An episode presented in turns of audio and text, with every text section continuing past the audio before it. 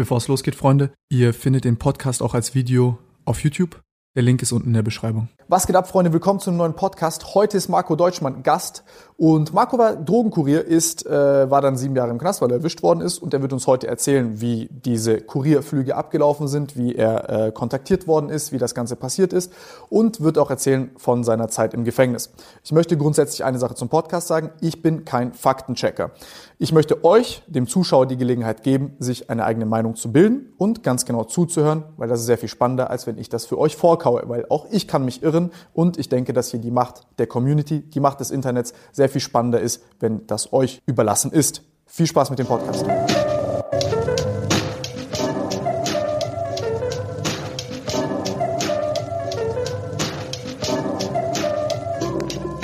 Freunde, willkommen bei einer neuen Folge. Heute ist Marco Deutschmann dabei. Sag mir mal bitte ganz kurz, wie zum Teufel kommt man in so jungen Jahren auf die Idee, Drogenkurier zu sein? Oh, das war gar keine Idee wie Idee, das ist einfach, ist einfach so passiert. Also ich war mitten im Geschehen hier in Stuttgart, damals 2006, WM-Fieber. In welcher, in welcher Bar war das? Das war auf dem Schillerplatz, Ja? VfB-Restaurant. Okay, krass. Da habe ich gekellnert. Und dort habe ich viele Menschen kennengelernt und da hat mich halt eben dann auch einer angesprochen zum Thema Reiseleiter. Aber wie, wie, wie kam das? Ich habe das, ich hab das gesehen in einem Interview und ich wollte, also, wie, wie kann ich mir das vorstellen? Also, du läufst dann rum, kellnerst und dann sitzt einer am Tisch Ja, und der sagt, ey, Moment mal. Fast. so, hey, hier ist der Vertrag. Nein, so ist es nicht. Sondern der hat es natürlich schon clever gemacht. Das war halt jemand, der kam, meistens zur Mittagszeit, unter der Woche, da ist es eher ruhiger. Mhm. Dann kam er halt, hat sich hingesetzt und war einfach ein netter Typ. Man kommt dann automatisch ins Gespräch, spätestens wenn jemand zwei, dreimal schon Okay, da der war mehrmals da. Der war mehrmals Okay. da. Und dadurch, dass er mehrmals da war, kam ich immer mehr ins Gespräch. Wir haben über, über alles Smalltalk geredet und so hat er halt schon eine Beziehung aufgebaut. Mhm. Und das war quasi schon das, also der Beginn vom Ende. Ganz einfach. Und der hat dich gefragt, ob du Reiseleiter werden willst. Genau, das war der Aufhänger. Er hat gesagt, er sei selbst Reiseleiter. Mhm. Er fliegt immer nach Brasilien und zeigt den Menschen vor Ort das Land Mhm. und ob ich mir sowas auch vorstellen kann. Und hat natürlich noch ein bisschen Honig um den Mund geschmiert. Mhm. Nach dem Motto, Marco, ich sehe, du kannst hier gut Englisch mit den Leuten reden, mit Internationalen kommst du gut zurecht. Du bist ein lustiger, quirliger Typ. Könnt mich richtig gut ja, die, dich vorstellen dort den Leuten. Der Malle-Animateur. Genau, ja, fast, fast so in die Richtung. Und das hat mir sehr gefallen. Er meinte so, ja, du bist du frei, kannst die Welt anschauen. Und das war der Punkt. Würdest du retrospektiv sagen, dass er da gezielt gesucht hat nach jemandem wie dir? Ich weiß nicht, ob er losgegangen ist und jemand so gesucht hat. Auf jeden Fall hat er die Chance gewittert. Ah, okay. Also er hat mich quasi wahrgenommen und hat gleich geschnallt, das kann so jemand sein. Genau so jemand ist. Warum hat er dich ausgesucht? Weil ich durch alle Raster falle. Ja? Also man sagt immer so, ich sehe aus wie so der, der Schwiegersohn. also nicht wie der Drogenkurier. Na, ich bin mit, na, sehr, sehr, Das ist echt auch ein bisschen so wie so ein Togo, äh, äh, wie so ein Uni Paralleluniversum, so ein Togo-Moderator, der auf einmal Drogenkurier geworden ist. Danke fürs Kompliment. Nein, du siehst super, also du siehst halt unschuldig, super unschuldig aus. Also ich, wenn ich mir Drogenkurier vorstelle, denke ich mir so einen abgefuckten, also Ge- ja. Genau, und ich glaube, das war tatsächlich der Punkt, warum ich so toll ins Raster gepasst habe. Und da meinte sehr ich, okay, der ist einfach perfekt. Genau. Krass. Ja. Und da ich will es auch nicht anders machen, du bist halt unauffällig, verdammte Scheiße. Gut. Nee, also es ist, es ist äh, krass, es ist wirklich krass. Und dann saßt du da und hat er gesagt, willst du Reiseleiter werden? Wie, wie ging es dann weiter? Dann hast du irgendwann gesagt, scheiß drauf, komm, ich bin Reiseleiter, ich will jetzt die Welt sehen. Ich will nach Brasilien, ich will... Ja, und das war dann tatsächlich so. Er meinte dann so, okay, dann lass uns doch mal treffen. Dann haben wir uns getroffen, dann haben wir uns in Bad Cannstatt in einem Café getroffen. Ich weiß gar nicht mehr, wie das heißt. Es war damals ein Internetcafé. das gibt es heute ja wahrscheinlich nicht mehr. Gab es da tatsächlich noch. Und dann waren wir da und dann saßen wir an so einem Tisch. Und ich erinnere mich gut, dass er dann irgendwann meinte, so, ja, Marco, ist nicht so ganz Reiseleiter. Ich so, aha, okay. Ja, und er so, das ist mehr so, du nimmst einen Koffer mit, trägst ihn von A nach B. Und tauschst den Koffer, machst dir 10, 14 Tage schön Urlaub und kriegst am Ende ein Batzen Geld. Und bevor ich jetzt überlegen konnte, kam schon die Beschwichtigung. Was war die Mach dir keine Sorgen. Polizei ist bezahlt, Richter ist bezahlt, Staatsanwalt ist bezahlt, Anwalt ist bezahlt. Wir kommen und holen dich raus. Und ich habe das schon seit 16, ich mache das schon seit 16 Jahren. Beim ersten Mal fliege ich sogar mit. Und das hat mir dann Ist so, er mitgeflogen beim ersten Mal? Der ist tatsächlich mitgeflogen, das stimmt. Aber Hin- ohne den Koffer. Nee, nee, schon mit Koffer halt hin. Leer. Zurück nicht. Zurück bin ich dann alleine geflogen. Also hin ist er geflogen. Achso, du hast den Koffer dann nur zurückgebracht. Genau, richtig. Also Ah, den also Koffer musste man, äh, musste man mal hier kaufen im Bräuninger Land. Also hier im Bräu- im Bräuninger haben wir den gekauft am Rathausplatz. Den gab es halt nur hier in Deutschland, nicht in Brasilien. Deswegen haben wir die quasi importiert. Mhm. Und der ist wirklich beim ersten Mal mitgeflogen, nur nicht zurück. Da bin ich dann alleine geflogen. Verrückt. Aber wie alt warst du da? 23. 23. Und wie alt war der äh, Reiseleiter? Reiseleiter. Gute Frage. Ich muss ihn schätzen. Ich tippe mal damals, wie alt wird er gewesen sein? Ich war 13. Mindestens Ende 30, würde ich sagen. Wenn Mhm. nicht sogar schon Anfang 40. Aber wie, was ich jetzt interessant finde, ist, wie, wie hat diese Beschwichtigung äh, stattgefunden? Weil ich stelle mir jetzt, also von, von außen ist immer ganz einfach, ne, so zu urteilen und, und, und irgendwie eine bessere Meinung zu haben und so, aber ich, ich versuche mich Ja. da mal hineinzuversetzen. Also erstmal klar, so man, dann, dann, dann ist da irgendjemand Nettes, zu dem man so einen Bond hat und dann ist der wahrscheinlich das erste Mal da und macht so ein paar Andeutungen. Ist jetzt nicht ganz Reiseleiter, da ist so ein Koffer, der wird jetzt nicht gesagt haben, also in dem Koffer ist jetzt die Droge, so und so vieles drin, sondern wird sagen, Genau, ist eben nur ein. Koffer, wird wahrscheinlich nur angedeutet haben. Richtig, er hat So. gesagt, na, nicht ganz so, sondern noch, noch viel subtiler. Ja, ja. Er meint dann so, es ist klar, dass im Koffer kein kalter Kaffee ist. Mhm. Fertig. Das war's. Und, ich hab, und das war der Fehler. Als er das gesagt hat. Du hast nicht nachgefragt. genau, ich habe nicht nachgefragt. Du hast gesagt, der ist schon, wird nicht so schlimm sein, weil der wird nicht, der wird kein Arschloch sein. Genau, Der denkt schon an mich, ja. der wird hab- vertrauenswürdig Richtig, und ich habe die Konsequenzen null auf dem Schirm gehabt. Also 0,0. und der kennt dich auch schon gut genug so Richtig, der war ja mittlerweile. bestimmt schon pff, 20, 30 Mal da, weil das WM-Weindorf ging ja über 30 Tage. Der kam ja da fast jeden Tag dann, also man kannte sich ja schon. Wie hat er dein Vertrauen gewonnen? Wie, wie hat er es geschafft, dass er so vertrauenswürdig gewirkt hat? Ja, weil, also ich, Mhm. Ja. Mhm. Kurz eine kleine Parallele von mir. Ich habe selber zweimal, äh, äh, meine Mutter ist alleinerziehend, ich hab, äh, mein Vater ist äh, äh, kein Kontakt zu dem, komme auch nicht wirklich klar mit dem, äh, hat sehr viel Scheiße gebaut in seinem Leben. Und äh, deswegen war es zum Beispiel für mich immer sehr einfach, wenn auf einmal ein, ein ein Mann da war, der älter ist, der, der so ein bisschen Selbstbewusstsein ausstrahlt, der nett ist, der so ein bisschen diese, diese Vaterfigur da ist, die am Wärme gibt, wie auch immer. Das, das war bei mir persönlich das. Und dann hatte ich zweimal solche Sachen, wo ich auf eine andere Art und Weise verarscht worden bin. Ja? Auch sehr verheerend. Ähm, nicht so, aber ähnlich. Und Auch schlimm. ich will es jetzt nicht vergleichen mit deiner Situation, aber wa- was, was ich, weil vielleicht auch hier viele Leute da sitzen, die auf eine ähnliche Art und Weise manipulierbar sind, äh, finde ich Ja. spannend. Was, was genau hat diese Person in dir irgendwie gesehen oder entdeckt und gefunden, dass sie dich manipuliert hat, mehr oder weniger? Oh, das war ganz einfach. Ja? Ja, wirklich, das war sehr einfach. Denn wofür man mich immer gewinnen kann, ich liebe dieses Chatsetter-Leben. Also da arbeite ich ja auch hin. Das ist ja genau das, was ich auch normalerweise, wenn wir nicht diese Maßnahmen haben, auch lebe. Ich bin ja mehr in Hotels als zu Hause. Und genau das hat er angetriggert. Nach Jesus dem Motto, Christus. ja, das hat er rausgekriegt, hat gemerkt, so, ja, Marco, weißt du, dann bist du in Brasilien und dann kannst du ja die, die Städte wechseln und dann Sieht er das. deine Augen, die genau, leuchten? hat er gesehen, wie ich dann leuchte, so, oh, ne, weil mein Traum ist, raus aus Deutschland zu gehen und die Welt zu sehen. Und das hat er gemerkt und hat es getriggert und hat gesagt, ja, ja, alles klar, da packe ich dich, Junge, und zieh ich mit. Weil das- das, war mir, sag ich dir ehrlich, nicht ganz klar, weil ich ein Interview gesehen habe bei Hyperbowl, war ich erstmal Ja. so, hm, diese Naivität kaufe ich dem nicht ab. Ja? Doch. Aber ich, ähm, ich, kann, ich kann die teilweise nachvollziehen. Ich kann die teilweise nachvollziehen.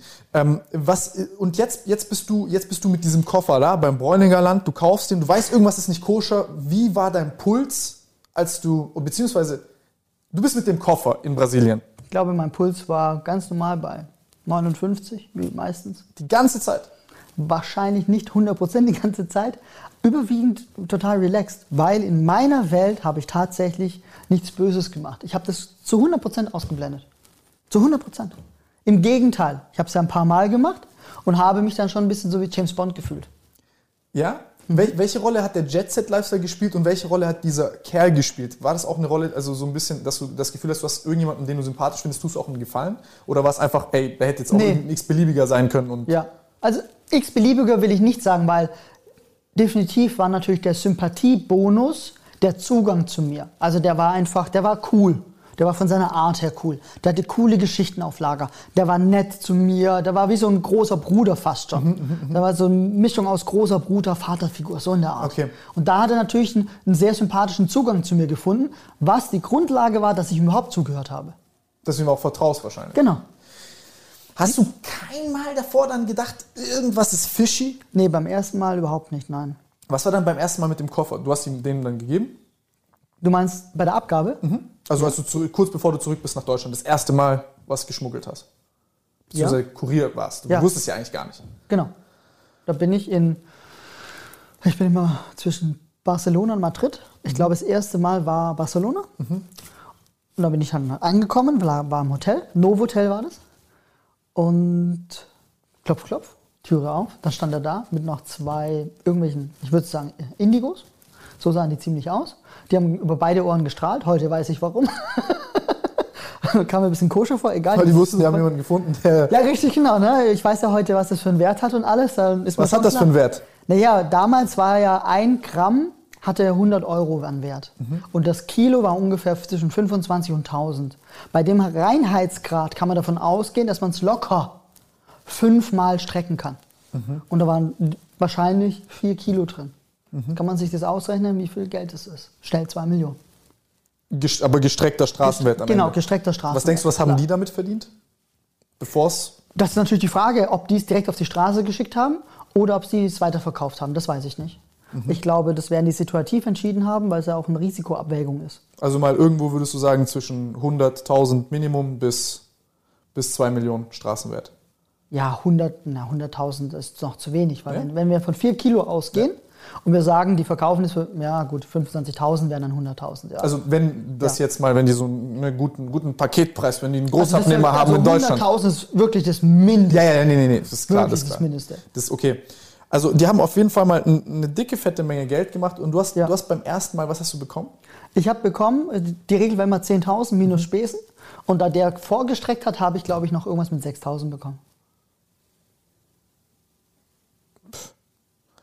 Dafür, dass du, wie viel Kilo, vier Kilo das erste Mal? Wenn das, ich weiß nicht, wie viele Kilos sind. Ich weiß ja nur, als ich erwischt wurde, wie viel es war. Okay. Und daraus können wir Rückschlüsse ziehen, dass die anderen wahrscheinlich auch in dem Dreh waren. Hat sich aber nicht die Neugier gepackt, um zu sagen, okay, verdammte Doch. Scheiße, was ist in diesem Später. Koffer drin? Ja, später hat es. Beim ersten Mal nicht. Nö. Das beim ersten Mal einfach gesagt, mit 23 Jahren, ja, scheiß drauf, Digga, 10.000 Euro, beste Leben. Ja, ernsthaft, ja. Ja, ein geiles Ja. Hotel und Ja. jetzt einfach zurück, Ja. scheiß drauf. Ja, das ist wie mit 200 über die Autobahn fahren, wenn 120 dran steht. Das ist genau dasselbe. Wer hat es nicht gemacht? Das ist genau dasselbe Prinzip. Tatsächlich. Digga. Ja. Keinen einzigen Moment so kurz dich gefragt, was ist da drin in diesem scheiß Koffer? Ich war so sehr in diesem Film drin. Ich habe den Koffer, ich habe die Welt gesehen, ich habe die ganzen Eindrücke gehabt. Überleg mal, ich war das erste Mal im Leben überhaupt allein im Ausland. Dann in Brasilien. Ich spreche kein Wort Portugiesisch. Null. Dann auch mitten im Dschungel. Ich meine, Manaus ist eine Stadt mitten im Dschungel. Da fliegt man vier Stunden über den Dschungel und dann kommt eine zweieinhalb Millionen Stadt. Und da war ich. Und ich habe dort Sachen erlebt. Ich habe Piranhas gefischt. Ich habe komische Sachen gemacht.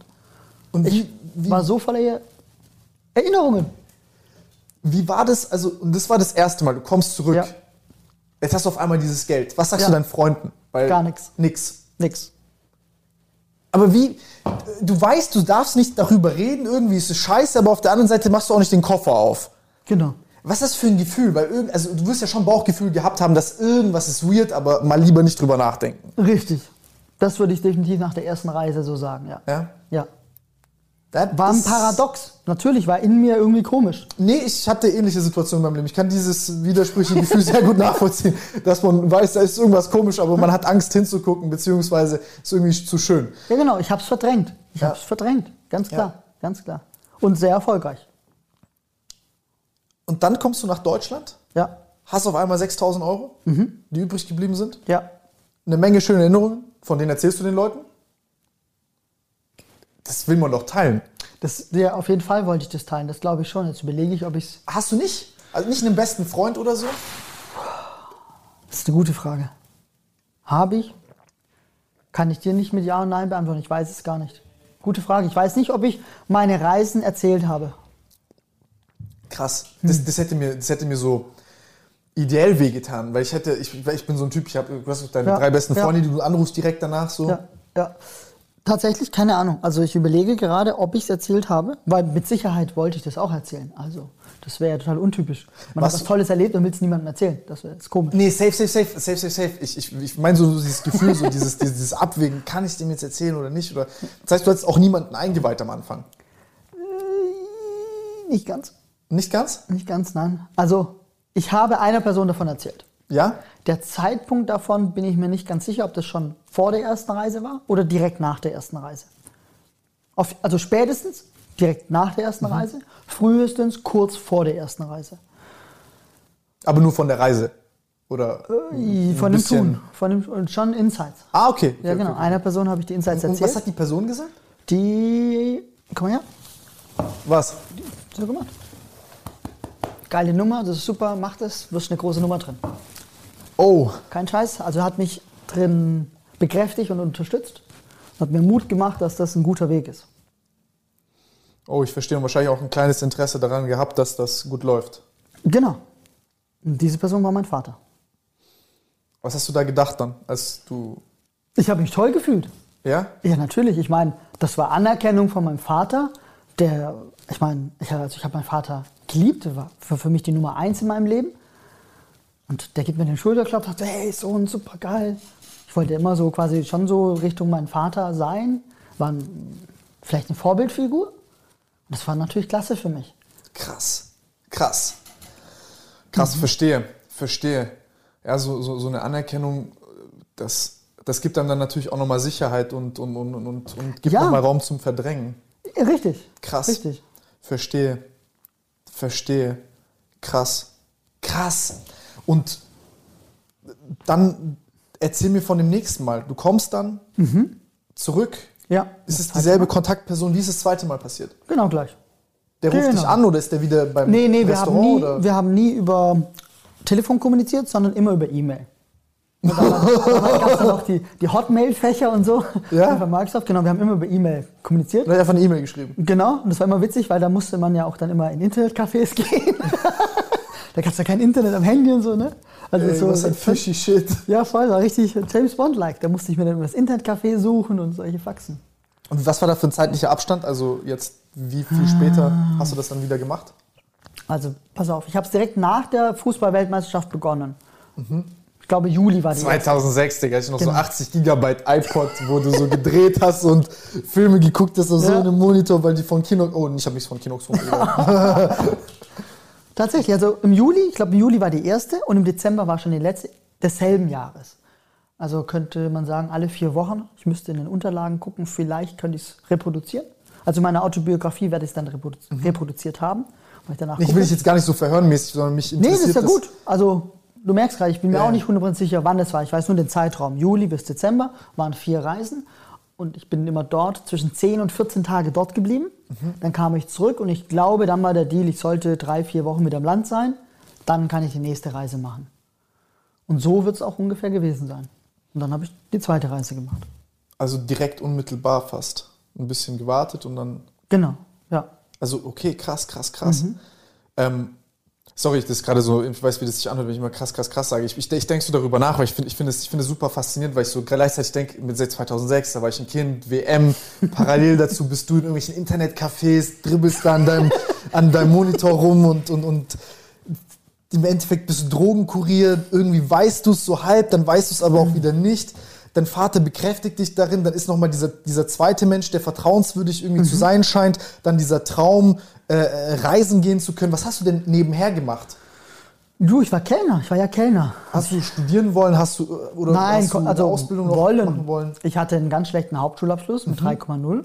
Habe dann eine Berufsausbildung angefangen, damals noch zum Kauf, nein, zum Moment, IT-System Hardware Techniker. Mhm. Der Ausbildungsberuf konnte ich dann, ich habe den, also meinen Ausbildungsvertrag habe ich damit unterschrieben und ich glaube, dann nach zwei Monaten kam die Ausbildungsleiterin zu mir und meinte so, hey, Markus, sorry, dürfen wir gar nicht ausbilden.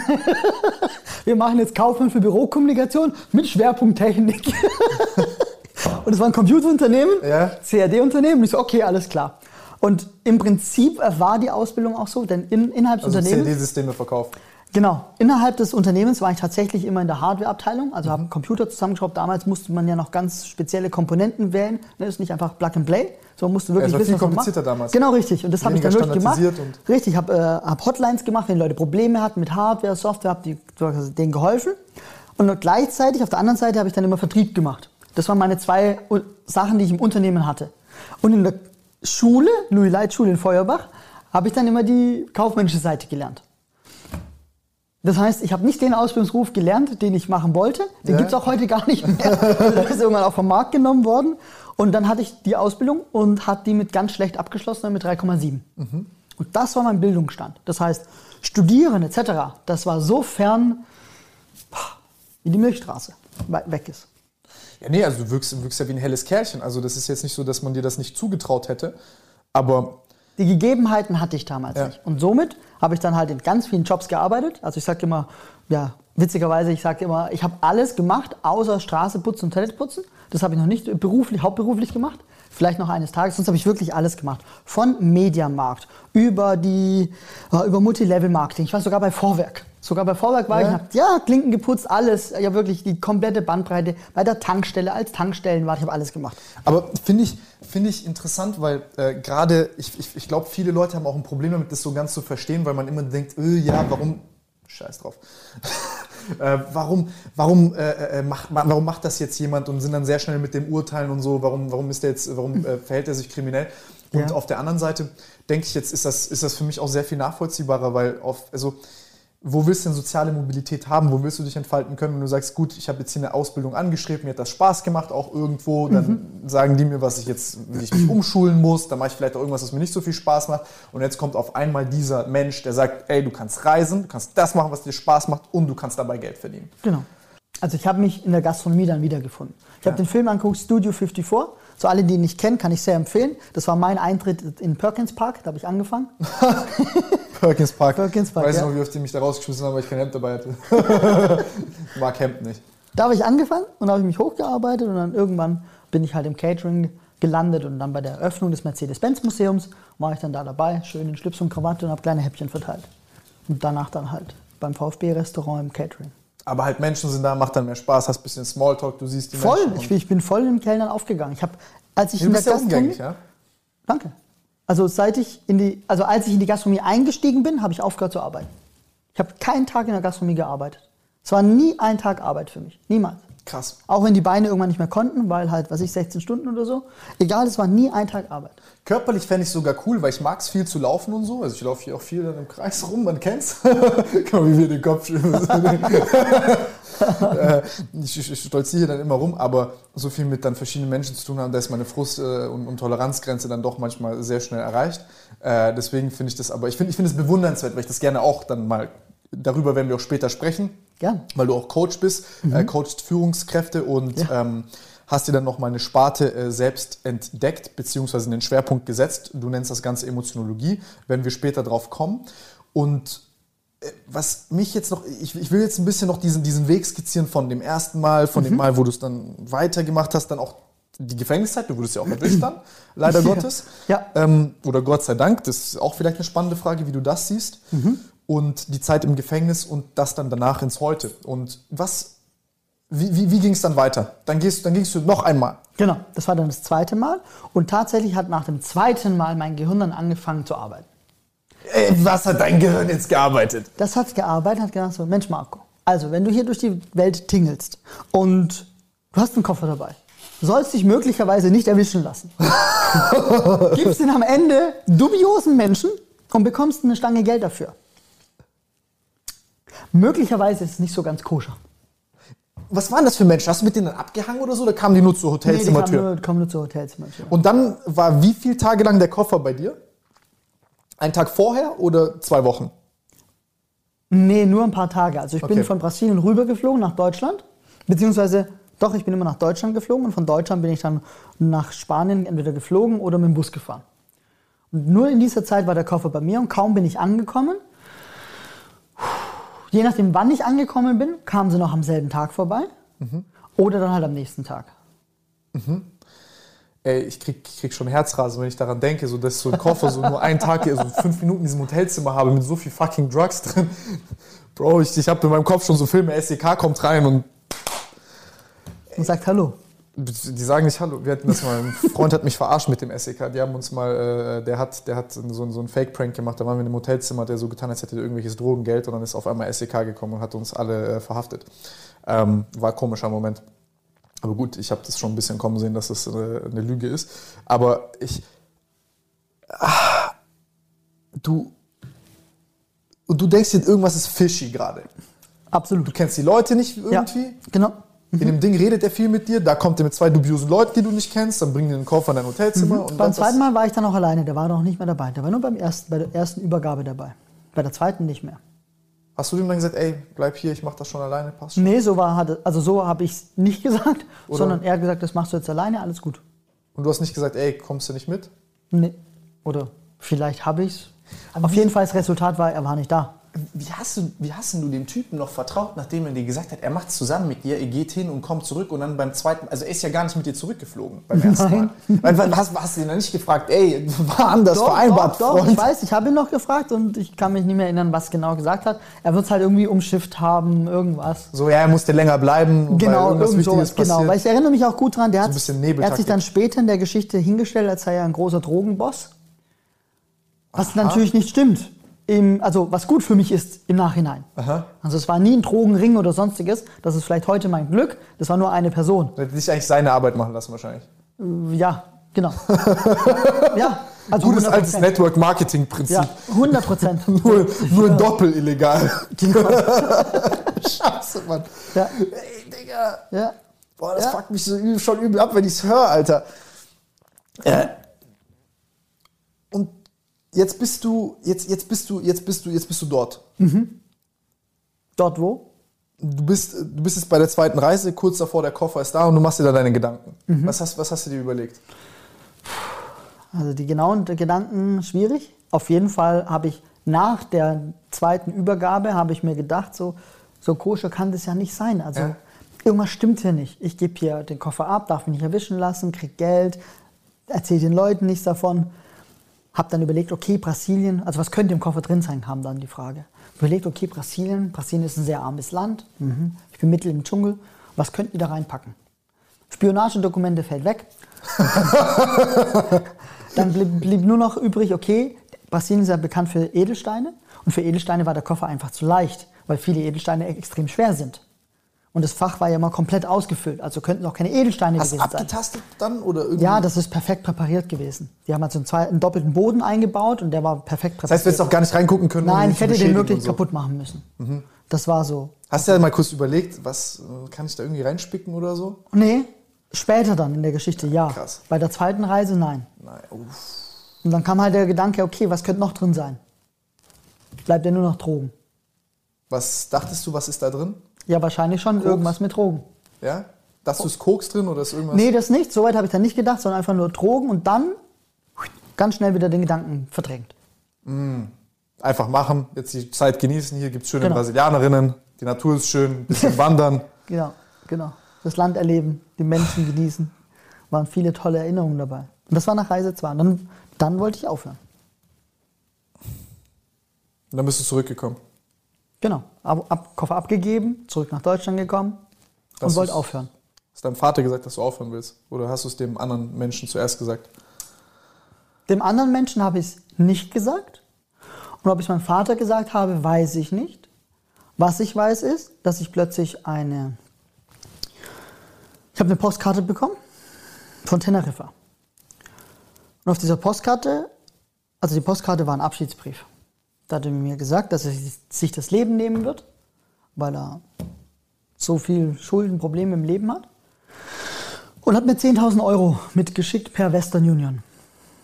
Und nachdem ich erstmal den Schock überwunden habe, dass er sich auf Teneriffa das Leben nimmt, habe ich das Geld abgeholt, habe mit dem Geld Schulden bezahlt. Ich hatte einen Autounfall, kam also gerade gelegen.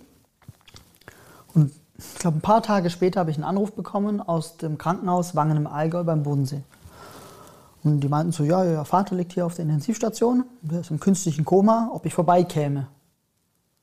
Klar, ne, sofort in mein Auto reingesetzt, ne, runtergefetzt und war da im Krankenhaus und tatsächlich, dann lag er da, im künstlichen Koma und die Ärzte haben mir gesagt, ja, er versucht sich umzubringen, hat nicht funktioniert, jetzt liegt er da und morgen werden sie ihn aufwecken. So, alles klar. Am nächsten Tag war ich dann auch dort. Sie haben ihn dann aufgeweckt, hat alles funktioniert, er war auch ne, sofort wieder da. Und dann hat er mir die Geschichte erzählt, dass es sich mit den falschen Menschen eingelassen hat. In dem Fall halt irgendein russisches Kartell, irgend sowas. Die Menschen trachten nach seinem Leben, irgendeinen Scheiß gebaut, Geld. Und er braucht jetzt ganz dringend Geld. Und ich habe gesagt, hey, Dad, äh, kann dir nicht helfen. Der so, doch, ich brauche die 10.000 Euro zurück. Und ich so, ich habe die 10.000 Euro nicht. Ich habe die nicht mehr. Und dann meinte er, dann mach doch noch so eine Reise. Und das war Reise Nummer drei. So habe ich die Reise Nummer drei gemacht. Reise Nummer drei habe ich gemacht, damit ich am Ende wieder genügend Geld hatte, eben die 10.000 Euro zusammen, um ihm das Geld zu geben. Und dann habe ich ihm das Geld gegeben. Dann war Reise 3 und dann für mich klar. Dann habe ich gesagt, hey, okay, Dad, pass auf, das war das letzte Mal, ich mache das jetzt nicht mehr, ich höre jetzt auf. Weil dann hat es bei mir schon einen Klick gemacht. Dann wusste ich, okay, auch wenn ich jetzt James Bond bin, ich war mir jetzt bewusst, das ist nicht okay, was ich mache. Und das könnte schon schief gehen. Was auch immer schief gehen bedeutet. Damit war er nicht zufrieden, sondern er hat quasi ja, gebettelt, ich muss ihn unbedingt in dieses Business reinbringen, weil er braucht ganz, ganz dringend Geld, weil die Leute sind hinter, hinter ihm her, also die Tracht nach seinem Leben, die bringen ihn sonst um. Ich muss ihn reinbringen. Dann habe ich gesagt, okay, ich zeige dir, wie alles geht. Und er so, nein, du musst mit mir mitfliegen. Weil mein Vater, der, also der war Österreicher, der konnte kein Englisch, der konnte halt nur Österreichisch. Und dann habe ich gesagt, okay, gut, dann fliegen wir einmal gemeinsam, machen das alles gemeinsam durch, dann hast du es miterlebt und dann kriegst du es alleine hin. Und so war es auch. Wir sind dann gemeinsam rübergeflogen, haben dann die Koffer getauscht. Ne? Also jeder hatte sein Hotelzimmer und die Leute kamen dann, haben das ausgetauscht. Wir hatten dann zwei präparierte Koffer. Ich bin dann vor ihm zurückgeflogen und er ist nach mir zurückgeflogen. Ich wurde erwischt am 11. Dezember 2006. Er ist später in Deutschland gelandet. Ich weiß nicht genau, wie die Geschichte dann weiterging denn ich habe keine Information von seiner Seite oder von meinem Auftraggeber, nur von meiner Familie, dass er wohl plötzlich in Deutschland war. Also er hat Landesverbot, der durfte gar nicht hier sein, war wohl mit einer Waffe bewaffnet, hat meine Familie wohl irgendwie bedroht und ist total ausgetickt und meinte so, ja, der Deal kam nicht zustande, irgendwas ist passiert oder nicht passiert. Und dann, Anfang Januar, hat er sich dann das Leben genommen, diesmal mit Erfolg. Und ich war, ich war eingesperrt in Paris im Gefängnis und habe einen Fax bekommen von der Polizei.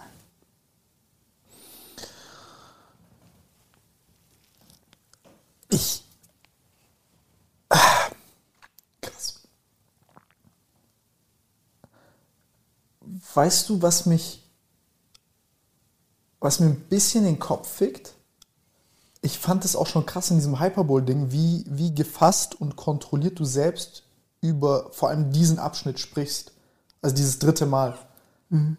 Weil du sagtest, du schaust zu deinem Vater auf, dann ist es ein, jemand, zu dem man aufschaut, den man respektiert, den man mag. Ähm, den man liebt. Genau. Ähm, und dann kommt so, ein, kommt so ein Brief, ein Suizidversuch. Man ist dann in diesem Krankenhaus, dann zieht man das nochmal gemeinsam durch. Mhm.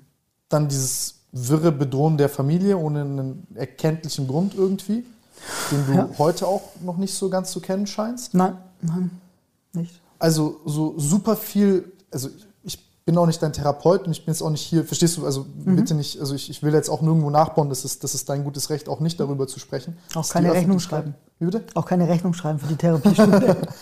nee, aber auch, auch wie, ich verstehe, dass man mit sowas auch abschließen kann, mhm.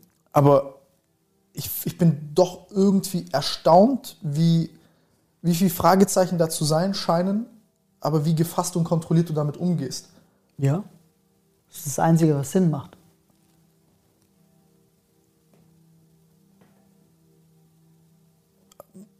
Auf lange Sicht ja. Gebe ich dir recht. Gebe ich dir recht. Definitiv. Alles andere ist unsinnig. Das ist, irgendwann macht es Sinn, an Dingen Haken dran zu machen. Weil wenn man das nicht macht, wird man ja wahnsinnig im Leben. Und das habe ich gemacht. Ich habe meinen Seelenfrieden damit gefunden. Darum kann ich das so kontrolliert und gefasst erzählen. In mir ist es wohl nicht ganz so kontrolliert und gefasst. Also das, das macht schon Aua. Das sind Wunden, die ja nie heilen, weil ich es ja ständig wieder aufreiße, jedes Mal, wenn ich es erzähle. Und ich, in meiner Welt sage ich halt, das ist halt der Preis dafür, dass ich mein Wissen mit anderen, also meine Erfahrung mit anderen Menschen teile, weil nur so kann ich eine Erfahrung weitergeben, damit andere Menschen nicht den Fehler machen, den ich gemacht habe. Und dann muss ich bereit sein, diesen Schmerz halt immer auszuhalten. Und den kann ich nur aushalten, wenn ich ihn innerlich quasi wie eine Kapsel habe mhm. und in dieser Kapsel kontrolliert wie eine Kernfusion, ne? wie ein Atomreaktor. Es, es, genau fickt, es fickt meinen Kopf, wie, wie, wie, entspannt du darüber sprichst. Es, es fickt meinen Kopf. Es ist krass. Also es ist krass, es ist, es ist, es ist, es ist verrückt. Aber du bist ja nicht schuld dafür. Also es ist ja nicht, es ist ja nicht deine Schuld, dass das passiert ist. Schuld oder Unschuld ist vielleicht gar nicht das Thema. Ich meine, ich habe auf jeden Fall ein paar, also es gibt Punkte, die kann man kritisch hinterfragen. Nach dem Motto, Marco, weshalb hast du nicht mehr gefragt? Weshalb bist du nicht auf die Suche nach Konsequenzen gegangen? Weshalb hast du dich nicht mit anderen Menschen ausgetauscht darüber? Also das sind schon Punkte, die man mir angreifen kann und das zu Recht. Weil das hätte ich tun können. Und ich habe mich ja dafür bewusst entschieden, es nicht zu tun. Ganz, also mir ist auch klar, warum ich so gemacht habe. Weil in dem Moment, in dem ich das anderen Menschen erzählt hätte, hätte ich mich ja quasi offenbart und die hätten mich von der Idee natürlich abbringen können. Ja. Und das wollte ich nicht. Darum habe ich es nicht erzählt. Und da kann man definitiv reinhaken und sagen, Mensch, das war dein Fehler und das ist auch mein Fehler. Und das ist sehr wohl meine Schuld. Dass natürlich mein Vater mich manipuliert hat, dass ich nicht auf meine Familie gehört habe, die mir mein Leben lang erzählt habe. Mein Vater ist ein sehr schlechter Mensch, äh, wirklich, also Freunde der Familie, die ihn auch kennen, bezeichnen ihn als wirklich als Satan. Und heute weiß ich, das ist noch diplomatisch ausgedrückt. Das war wirklich so ein ganz übler Mensch. Zu mir halt nicht. Das war halt dieser Fehler. Ne? Zu mir war das der weltbeste Papa. Hat es irgendwie dazugehört, was dazu gehört? dass man der weltbeste Papa und Satan zugleich ist? Ich habe ja nur die eine Seite kennengelernt. Die andere Seite wurde mir immer nur erzählt. Die habe ich nie zu Gesicht bekommen. Nie zu Gesicht bekommen. Ich kann mich nur an eine Szene erinnern, da habe ich meinen Vater einmal Kanake genannt.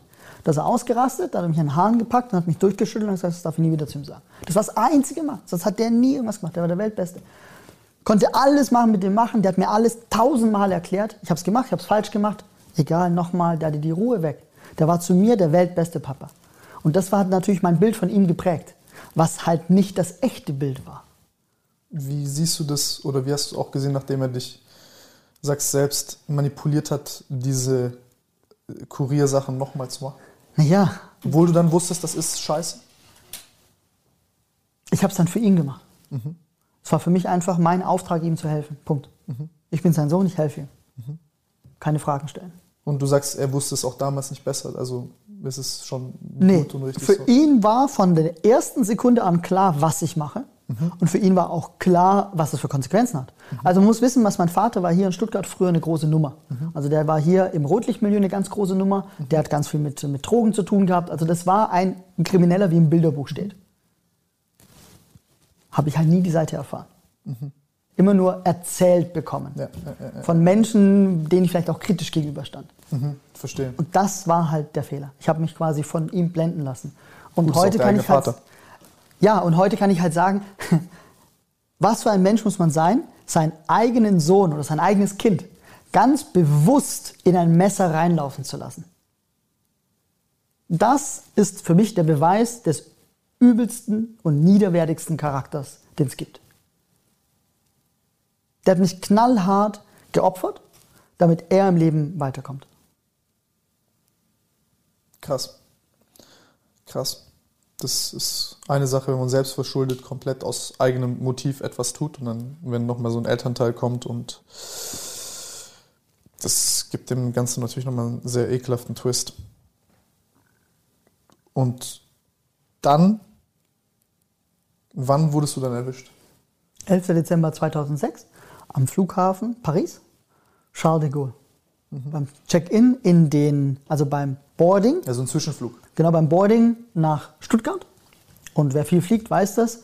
Ob man als erstes oder letztes einsteigt, spielt keine Rolle. Darum bin ich immer als letzter eingestiegen, immer gewartet. Und dann ja, laufe ich da zum Gate.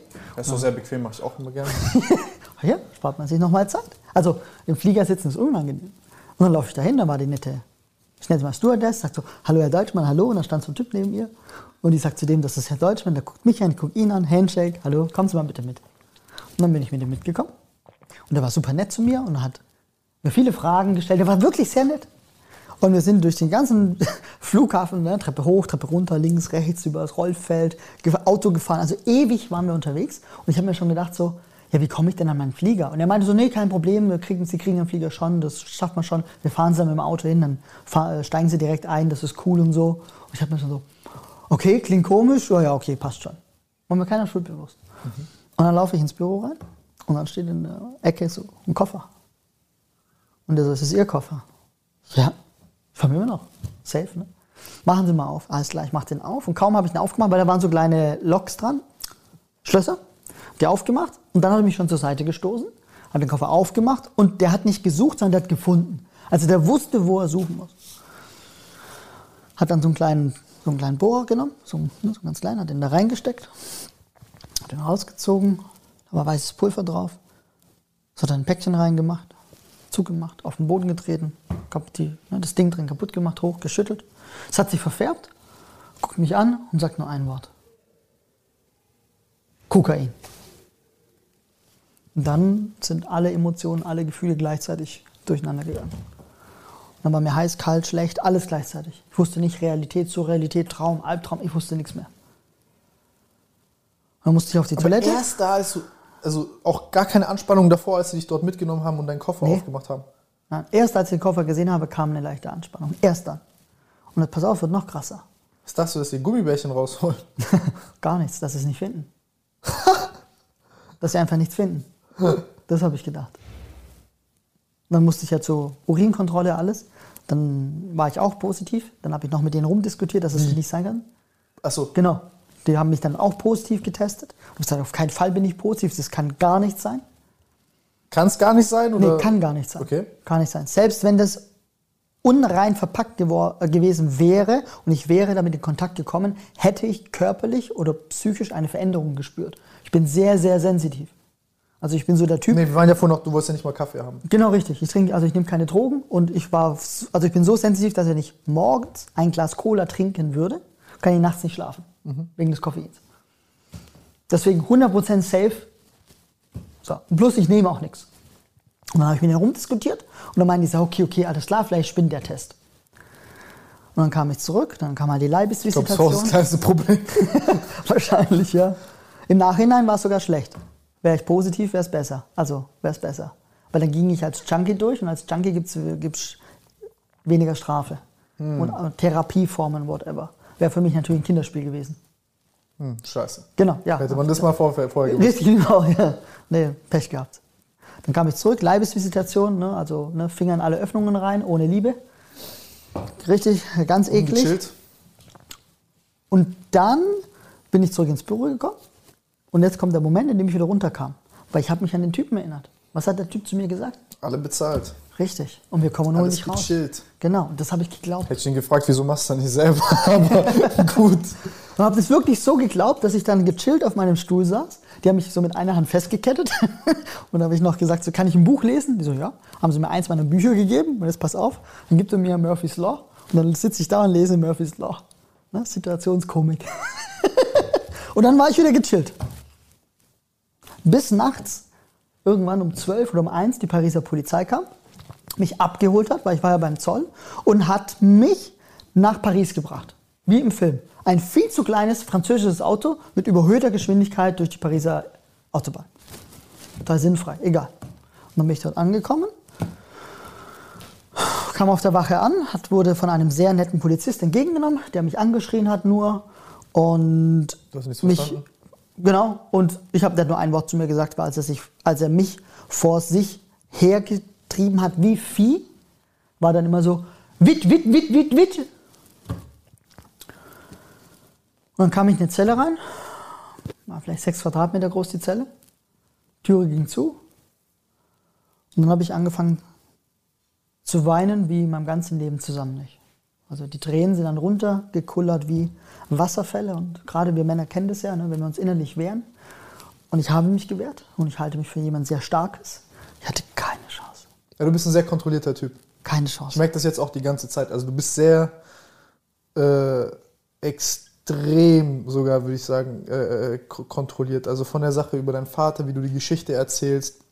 ist für dich mehr eine Geschichte, die du erzählst. Also jetzt meine ich nicht, ob die jetzt wahr ist oder nicht, das, darum, darum geht es jetzt nicht, sondern wie du es erzählst. Du bist da sehr kontrolliert. Auch zum Beispiel so eine Kleinigkeit wie das Essen, dass du, das hat mir Luki gesagt, dass du da sehr genaue Essenswünsche hast und so. Und das, das sind so da Kleinigkeiten. Du bist ein sehr, sehr kontrollierter Typ auf jeden Fall. Du bist sehr, sehr, sehr kontrolliert. Ja, grundsätzlich. Ja. Ja.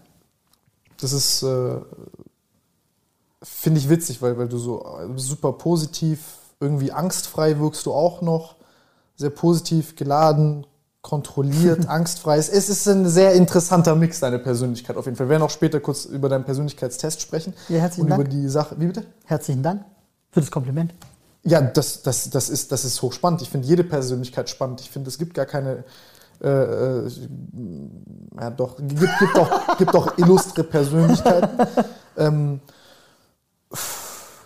ja, ja, das, das, ich, ich, ich glaube, das, das gibt mir vielleicht jetzt, auch, auch wenn ich vielleicht aus Zuschauersicht spreche, weil ich, das habe ich auch gelesen in den, in den, in den Hyperbole-Kommentaren, weil ja, da ging es mir ähnlich. Irgendwie, irgendwas passt für mich dann nicht so ganz zusammen. Nicht inhaltlich, sondern was ich als, als, als was ich emotional nicht so ganz nachvollziehen kann, ist, wie, wie gefasst du diese Geschichte erzählst, wie kontrolliert du bist, wie. Du, du erzählst das, als wäre das nicht deine Geschichte. Du erzählst, als wäre das irgendjemand anders seine Geschichte. Versteht ihr, was ich meine? Und du auch? Also ich rede nicht, ich, ich, ich gucke auch Ja, hier. ja. Verstehst du, was ich meine? Ich weiß, was du meinst. Und gab es da eine Zeit, wo du keine Kontrolle darüber hattest? Wo, wie, wie, wie, wie, wie ist es auch passiert, dass du von, von diesem Moment in der Zelle, wo du komplett. Auf einmal stimmt da gar nichts mehr. Du hast gar keinen Grund mehr, eine Kontrolle da zu haben. Nein, in dem Moment hatte ich überhaupt keine Kontrolle. Null. Da bin ich ja quasi, also fast, zu, also ich bin quasi zusammengebrochen, nicht gebrochen. Ganz klar. So wie jeder Mensch zusammengebrochen wäre. Wahrscheinlich schon viel früher. Weiß nicht, vielleicht. Also halt in dem Moment, das war so gravierend, dass ich einfach wirklich so extrem geweint habe, dass dieser wirklich unfreundliche Polizist zu, irgendwann zurückkam. Weiß nicht wie lange. Der kam zurück da. Wie haben die dich hops genommen? Danach kamen dann wahrscheinlich die Gerichtsverhandlungen und Genau, so. Das die kamen direkt drei Tage danach. Oh, Speed Trial. Nee, das war eine langsame, normal ist am selben Tag. Oh, shit. Ja, durchlaufen. Also haben die so eine Art durchlaufenden Posten für, für. Schmuggler oder Richtig. für Kuriere. Absolut, ja. Oh, scheiße. Und dann einfach dich abgefrühstückt. Wie viel hat der? Gucken Genau. kurz durch. Jawohl. Da, da, da, da, so viel. Yes. Weg mit dem. Ja, Und dann in Frankreich in den Knast. Wo du die Sprache nicht sprichst. ja. Ja, wobei, stimmt ja nicht ganz. Ich konnte fünf Wörter. Drei davon waren Schimpfwörter. Ist eher schlecht für die Kommunikation. Du sitzt dort. Ja. Irgendjemand, du, du, du checkst ja gar nicht, was in diesem Verfahren da ist. Du hängst du ganz an deinem Anwalt, hoffst, dass er dir irgendwas erklärt mit Handsprache und Zeichensprache. Ja, hatte einen Tradukteur. Übersetzer hatte ich. Aha. Der hat mir dann gesagt, was abgeht. Und dann, was haben die gesagt? Wie viele Jahre hast du bekommen? Vier. Vier. Mhm. War es aber eigentlich insgesamt sieben. Nee, ich habe in Frankreich habe ich vier Jahre bekommen. Okay. Was für das, was ich tat, sehr hoch ist. War sehr außergewöhnlich. Okay. Ich war damit, eine, ja, ich war eine dicke Nummer damit im Knast. Kein Scheiß. Mit vier Jahren für Mit vier, vier Jahren für vier haben, Kilo. Ja, haben alle gedacht, ich sei ein Boss. Ja, eben, weil vier Jahre, vier Kilo passt nicht. Das ist viel zu, äh, viel zu wenig äh, Material für diese Strafe.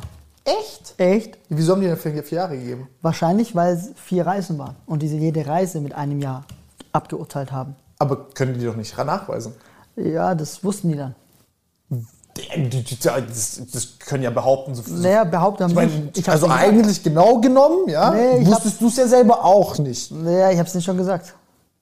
Das ist dein Ernst. Das, Du hast zugegeben, ja, du hast Dinge zugegeben, die man unmöglich hätte beweisen können. Also ich will echt nicht klugscheißen oder so, aber wieso? Haben dich unter Druck gesetzt oder, Boah, haben die mich unter Druck? Ja, in gewisser Weise haben die mich schon unter Druck gesetzt, oder natürlich. hey, erzähl uns jetzt die ganze Wahrheit, gib Ja. lieber noch den ganzen Scheiß von davor zu, dann wird es auch leichter, dann sind Genau wir Buddies das, und ja. so. Ja. Oh, ekelhaft! Ja, das war so, ja. Aber jetzt mal im Ernst, also jemand mit deiner Persönlichkeit, also wäre ich jetzt ein Richter mit ein bisschen, ein bisschen Menschenkenntnis oder auch so ein Kripo-Beamter, Nein, meine- ganz ehrlich, ein Jahr bei dir hätte gereicht. Die Nein. hätten nicht in einem Jahr dort im Knast. Nein, das ist sehr lieb, dass du so denkst. Ja? Denke bitte nochmal neu, wie, das, wie Systeme aufgebaut sind, Rechtssysteme. Ja. Gerade jemand mit meiner Persönlichkeit kriegt volle Kanne. Weil sie es umdrehen. Ja, aber hättest du, jetzt mal im Ernst, Nee, hättest du nee. nicht nach einem Jahr, wärst rausgegangen, hättest du gesagt, okay, ich gehe jetzt keine Gummibärchen nach Für mich war es klar. Ich Brasilien, Argentinien mehr absolut, fliegen. ich habe es nach einem Jahr sofort meine Lektion gelernt, Haken dran, alles cool. ich glaube, nach dem ersten Tag wahrscheinlich schon, aber Ziemlich schnell. Also ein Jahr hätte gereicht. Alles andere war total unnötig. Das Oh, ist das aus, einfach mich. aus Sicht des Richters bin ich quasi das Schlimmste, was passieren kann. weil du so unbeschwert oder? Genau, Weil du dort halt warst und du gesagt hast, ich wusste es ja nicht. genau. Oh, ja, das ist. Genau. Ich, also aus rechtlicher Sicht bin ich genau das, das Paradebeispiel, wie man richtig viele Jahre Ja, kassiert. Unwissenheit schützt nicht. Ich glaube auch, das ist das, was ich, das habe ich mir auch gedacht. Ich habe mir das auch angeguckt, dieses Hyperbole-Interview war so, ja, ist schön und gut, dass du es alles nicht wusstest, aber im Endeffekt hast du es gemacht und äh, das, ja, es ist immer so ein Ding mit dieser, mit dieser Naivität und, weil das behauptet halt im Endeffekt immer jeder, ne? Ähm, Die Naivität. Ja, das, ich wusste es nicht und. Tja, also wusste ich nicht, kann ich nicht sagen, weil ich habe es ja natürlich nach dem vierten Mal Aber voll witzige geahnt. Kombo. Ja, aber, aber witzige Kombo. Du gibst es zu, aber du wusstest es nicht und dann gibst du es zu für die letzten Male. Ja, genau. Ich habe halt zugegeben, dass ich die Reisen gemacht habe. Jetzt kommt noch das Paradoxe. Die wollten nicht wissen, wer mein Hintermann ist oder sonst was. Da waren die nicht dran interessiert. Ich habe die sogar gefragt. Echt? Ich habe die echt gefragt, kein Scheiß. Hab sie gefragt, wollt ihr nicht wissen, wo das hingeht? Wer das ist? Nö. Sag ich, wir könnten doch jetzt zum Abgabeort gehen und dann können wir den ganzen Ring hochnehmen. Nö, ist uns völlig egal. Wieso hast du erfahren, warum das so ist? Wieso ist das so? Ja, weil Katz und Mausspiel. Ich wurde verraten. Ich wurde verkauft. Von wem? Das weiß ich nicht von wem. Hä, aber das verstehe ich jetzt nicht. Wer hat Interesse, dich zu verkaufen? Nein, so funktioniert es halt. Man opfert einen, dafür kommt jemand anderes durch. Das ist das Spiel. Bestätigt von der Pariser Polizei, vom Übersetzer und natürlich von 100 Gefangene aus dem Knast. Oder mehr. Kein Scherz. Pariser Hauptkommissar. Oh, scheiße, was? Und es wird noch krasser. Pass auf, halt dich fest. Ich komme also in dieses Büro rein, in dem der Koffer da steht. Und über dem am Koffer ist so ein Tableau, so ein Whiteboard. Und da steht drauf, Deutschmann, 4600. Ich habe mich noch gewundert, was das heißt. Als der Typ dann diese Platten gefunden hat, das waren so gummiartige, schwarze Nicht die Platten, Kammernzahl auf dem Tableau, was? pass auf, hat er es auf eine Waage gelegt und dann stand da 3500 irgendwas. Und dieser nette Zöllner war bis dahin noch nett zu mir. Dann hat er mich aggressiv angeschrien und hat mich gefordert, ihm den Rest zu begeben. Und ich so, was für ein Rest? 3,5 reicht es nicht? Und der so, er weiß ganz genau, da ist noch mehr, wo ist es? Und dann ist er wutentbrannt weggerannt, kam wieder irgendwann zurück, hatte eine weitere Platte dabei, hat die auf die Waage gelegt und dann stand auf der Waage 4000, also 4695 Gramm. Als ich aus dem Büro rauskam, also aus diesem Kabuff, das war ein, eine Mix aus Bad, irgendwas, raus, stand am Tableau, Deutschmann, 4695. Und jetzt setze ich noch einen drauf. In diesem Büro. Also Moment mal, du willst mir sagen, dass der da ein bisschen Ja. nachgeholfen hat. Nicht nachgeholfen hat, sondern die wussten fast aufs Gramm genau, wie viel ich dabei hatte. Aha. In diesem Büro gab es eine kleine Zelle. In dieser Zelle saß ein Typ drin. Aber wie kam dieser Unterschied zwischen 3,5 Kilo und 4,69? Naja, die dreieinhalb Kilo hat er erst gefunden Aha. und er wusste, es muss noch mehr sein. Aha. Also hat er weitergesucht und hat gefunden. Wo, aber wo hat der Irgendwo im Koffer. Der hat vielleicht einfach nicht an der richtigen Stelle gesucht. Ach so, der hat den Koffer schon geöffnet Genau, und hat dann... richtig, genau. Ja, okay, irgendwo, okay, okay, ne, hat verstehe, verstehe. nicht alle Platten verstehe. Ja, jetzt. In dieser Zelle saß ein Typ drin, Danny. Mit dem war ich nachher in der Zelle. Das war mein erster Zellenkollege. Mein zweiter, sorry. Der zweite Zellenkollege. Und der hat gesagt, Deutschmann, weißt du, ich bin hier angekommen, das war irgendwann früh morgens, 1 Uhr, 2 Uhr. Da stand dein Name schon an der Tafel. 1 Uhr, 2 Uhr, ich wurde, glaube ich, gegen Mittag verhaftet.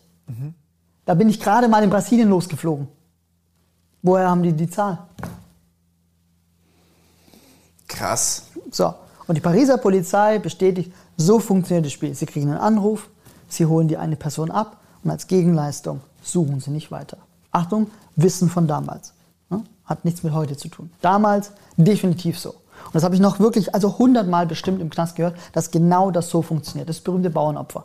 Man opfert einen und dann lässt man einen schön, was ich, 20 Kilo durch. So hat man das gemacht. Auf, ey, auf so eine Art und Weise, ich würde mich innerlich zerfressen vor Frust, Alter, wenn mich jemand so catchen würde. Ist eklig. Ist eklig und was bringt's, wenn es mich innerlich zerfressen lasse? Was bringt's mir? Natürlich bringt es dir nichts, aber da stell, ich denke schon, dass du dir mal ein paar Wochen lang die Frage stellst, warum ich und warum so. Selbstverständlich. Das habe ich nicht mit äh, so wie heute so, okay, Haken dran. Nein, sowas nicht. Das war ein Prozess, das hat Zeit gebraucht, das habe ich auch nicht in einer Woche geschafft. Das hat viel, viel Zeit in Anspruch genommen, viel Energie, bis ich dahin kam, Haken dran zu machen. Wie war es dann im Knast? Wie, war, wie, war, wie waren diese ersten Momente? Also ich stell, wie, wie, boah, Digga, du bist auf einmal im Knast und dann Ja, übel. Man muss ich jetzt wissen, vier Jahre. französisches Gefängnis und deutsches Gefängnis sind halt zwei Welten. Das sind zwei Welten. Deutschland ist schöner? Nicht schöner. Deutsche Gefängnisse sind noch schlimmer, also noch älter, noch kaputter. Mhm. Das System ist sehr, also ist 100% diktatorisch. In Frankreich ist es liberal. Liberales System. Das heißt, die halten sich raus, die Wärter, oder? Das zum einen und zum Oh. anderen, man darf halt Bücher reinbringen, Kleidung reinbringen, man ist viel liberaler. Messer reinbringen, Drogen reinbringen. Das nicht. Also man ist nicht restriktiv. In Deutschland darf das alles nicht passieren. Man kann nicht einfach Geld schicken, das geht alles nicht. Das ist ganz, ganz schwierig, in Deutschland überhaupt an Geld zu kommen. In Frankreich ist alles easy, Bildung zu bekommen, alles einfach. Das ist alles einfach, das ist liberal. Die Zelle ist dann irgendwann einfach den ganzen Tag offen, man kann tun lassen, was man will. In Deutschland ist die Zelle immer zu und man ist ja, also man ist ja Zwangsarbeiter in Deutschland, steht ja auch im Gesetz so drin. Wenn man, jetzt, sich- wenn man nicht arbeiten geht, wenn, also dem Zwang nicht folgt, dann wird man dafür noch doppelt nochmal bestraft. Das ist halt Deutschland. Das gibt es in Frankreich nicht. Wirklich ist das so? Das ist tatsächlich so. Kannst du nachlesen im Grundgesetz. Das steht so drin. Steht im Grundgesetz drin. Ich glaube, Artikel 13 ist, glaube ich, Absatz 4 oder so. Kein Witz. Ja, da steht nicht Zwangsarbeit, steht da Okay. zur Arbeit verpflichtet. Das Okay, okay, also ein Euphemismus dafür. Ja, genau. Es ist, es ist Zwangsarbeit. Ja, es ist, ist, ist, ein, ist, ein, ist, ein, ähm, ist schade, dass man so ein Menschenbild hat. Klar, straffällige Leute ähm, Das ist übel. muss man. Und jetzt kommt der große Unterschied. Deutschland ist halt, ich nenne es immer das Psychogeficke. Mhm. In Frankreich ist es halt das Physische. Weil dann nicht das System dich fickt, sondern deine Mitinsassen. Genau. Wenn du, wenn du kennst Prison Break? Ich kenne Prison Break, ja. Herzlich willkommen in Frankreich. Ja, so, dann ist dann T-Bag da und. Ja, genau. Hast du Also das habe ich nicht gesehen. Auf jeden Fall, äh, Frankreich ist. Du warst dann T-Bag, du warst dann dieser Psycho, hast die Ja, dann an genau. deinem. Nein, nein, nein. Ich, an deinem Ding. Ich war immer der Nette. Ja? Immer, ja, ja. Also, überwiegend. Wie läuft das dann? So ein, so ein naives Kerlchen von damals, Mhm. jetzt zu einem quick-witted, psychologisch versiertem, gut sprechendem Typen. Ist man dann da schnell der Einäugige unter den Blinden im Knast? Kommt drauf an, wie man es sieht. Oder ist man schnell in diesem, Nein, ich klopp mich mit? Es ist halt eine Überlebensstrategie. Also, ich meine, ich hatte damals 57,5 Kilo. Bei meiner Körpergröße von 1,73. Da sehe ich jetzt nicht gefährlich aus. Zudem lächle ich ja viel. Weiche Gesichtszüge, das macht mich nicht zu einem gefährlichen Typen. Ganz schlecht im, im französischen Gefängnis. Ja, wieso? Was passiert da, wenn die dich sehen? Ja, das sehen, denken die sofort Opfer. Was passiert, wenn du das erste Mal dann diese anderen Insassen siehst? Wie mustern die dich? Was passiert da? Ja, ich sehe natürlich die Verachtung. Ich sehe natürlich dieses, okay, den können wir abzocken, den können wir weiß Gott was machen. Ich sehe das schon denen schon an. Aha. Vor allem dann von den großen, breiten, starken. Aber das hast du am Anfang sofort gesehen. Sofort. Klar. Obwohl du nie den Koffer aufmachen wolltest. Da hast Ja. du aber, okay, das Ja. ist interessant, ja? Ja, das habe ich sofort, also das konnte man nicht nicht spüren. Also Okay. ich konnte es nicht nicht spüren. Und da war für mich halt klar, gibt es da Möglichkeiten. Entweder ich passe mich dem System an Mhm. oder ich, Welchem System hast du dich angepasst? Was, wie hast du das, was hast du identifiziert im System? dem System der Härte. Mhm. Härter zu sein als der andere. Wie war das dann? Wie war dein Zellgenosse? War das dann dein Freund oder Das war anfangs mein Freund. Also ich habe ihn als Freund wahrgenommen. Der hat sich dann entpuppt als Nicht-Freund. Das war immer noch ne, sehr naiv zu dem Wodurch? Zeitpunkt. Weil er ein Junkie ist. Ah, wo, wovon Und der hat sich dann, der hat dann einfach, an, der, der der war im Heroinprogramm, also der hat Su- Subutex bekommen Oh. und hat dann angefangen, das selbst zu rauchen und zu dealen und hat dann irgendwann die Nacht zum Tag gemacht. Und das Mhm. ging natürlich dann irgendwann nicht mehr. Ich meine, am Anfang war der wichtig, weil wir sind gemeinsam immer duschen gegangen. Das heißt, der eine sie hat sich geduscht, der andere stand mit dem Messer da. Da haben wir uns abgewechselt, das war super. Der war schon Wie Haft mit dem. Messer da? Ja, man musste in der Dusche mit dem Messer dastehen. Warum? Ja, falls jemand kommt. Wieso sollte jemand kommen? Weil das der beste Ort ist, um Menschen abzustechen. Wieso sollten die euch abstechen? Weil wir die Neuen sind, weil die was von uns haben wollen. Was wollen die von euch? Zum Beispiel die Sachen, die wir haben. Und Was deswegen riskieren die es, euch abzustechen. Ja, das, ist also, das kann auch einfach nur ein Spiel sein. Also stell dir vor, du bist jetzt Gangboss. Okay? Du hast deine Gang im Knast. Ja. Du sitzt da jetzt schon, keine Ahnung, zehn Jahre. Du hast deine Gang um dich rum, jetzt kommt ein neuer Anwärter. Der braucht irgendeine Aufgabe, damit er dir für dich dienen darf. Es gibt dir mal eine Aufgabe. Das könnte eine Aufgabe Ohne sein. Grund. Ja, warum braucht es immer einen Grund? Das ist Gefängnis. Das Aber ist die haben doch auch dort was zu verlieren, oder nicht? Rechte, Privilegien, Ja, Isolationshaft. richtig. Und vielen ist es halt auch egal. Ich meine, was haben die für eine Alternative draußen? Das sind ja die gefährlichen Leute, die draußen alternativlos sind. Das sind die gefährlichen. Es gibt, gibt viele Leute, denen geht es drinnen im Knast besser als draußen. Und- weil die sich an das System gewöhnen, verlernen draußen zu leben. Ja, richtig. Das Oder weil draußen jemand nach ihnen sucht. So, solche Leute. Also es muss nicht alles einen Grund haben, einen persönlichen Grund. Muss es nicht.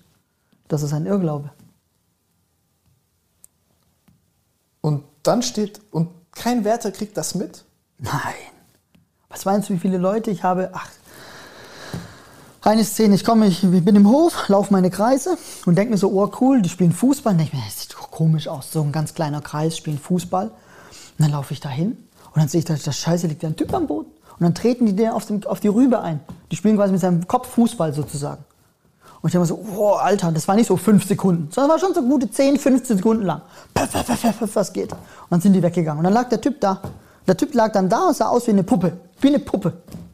Und der lag dann da. Und draußen waren die Wärter und wir haben im Fernglas zugeguckt. Und der lag da, fertig. Hat niemand was gemacht. Und dann sind andere Gefangene gekommen, haben den geschnappt und haben ihn quasi ans Gitter gezogen. Und dann sind die Wärter gekommen. Weißt du, was sie gemacht haben? Ans, ans Gitter hin. Zu dritt haben sie das Gitter festgehalten, nur so einen Spalt aufgemacht, damit die Gefangenen den durchschieben können. Als wenn irgendeiner da abhauen hätte können. Und haben sie ihn weggetragen. Wie lange warst du da drin, als das passiert ist? Das war ziemlich am Anfang. Zwei Monate, zweieinhalb sowas.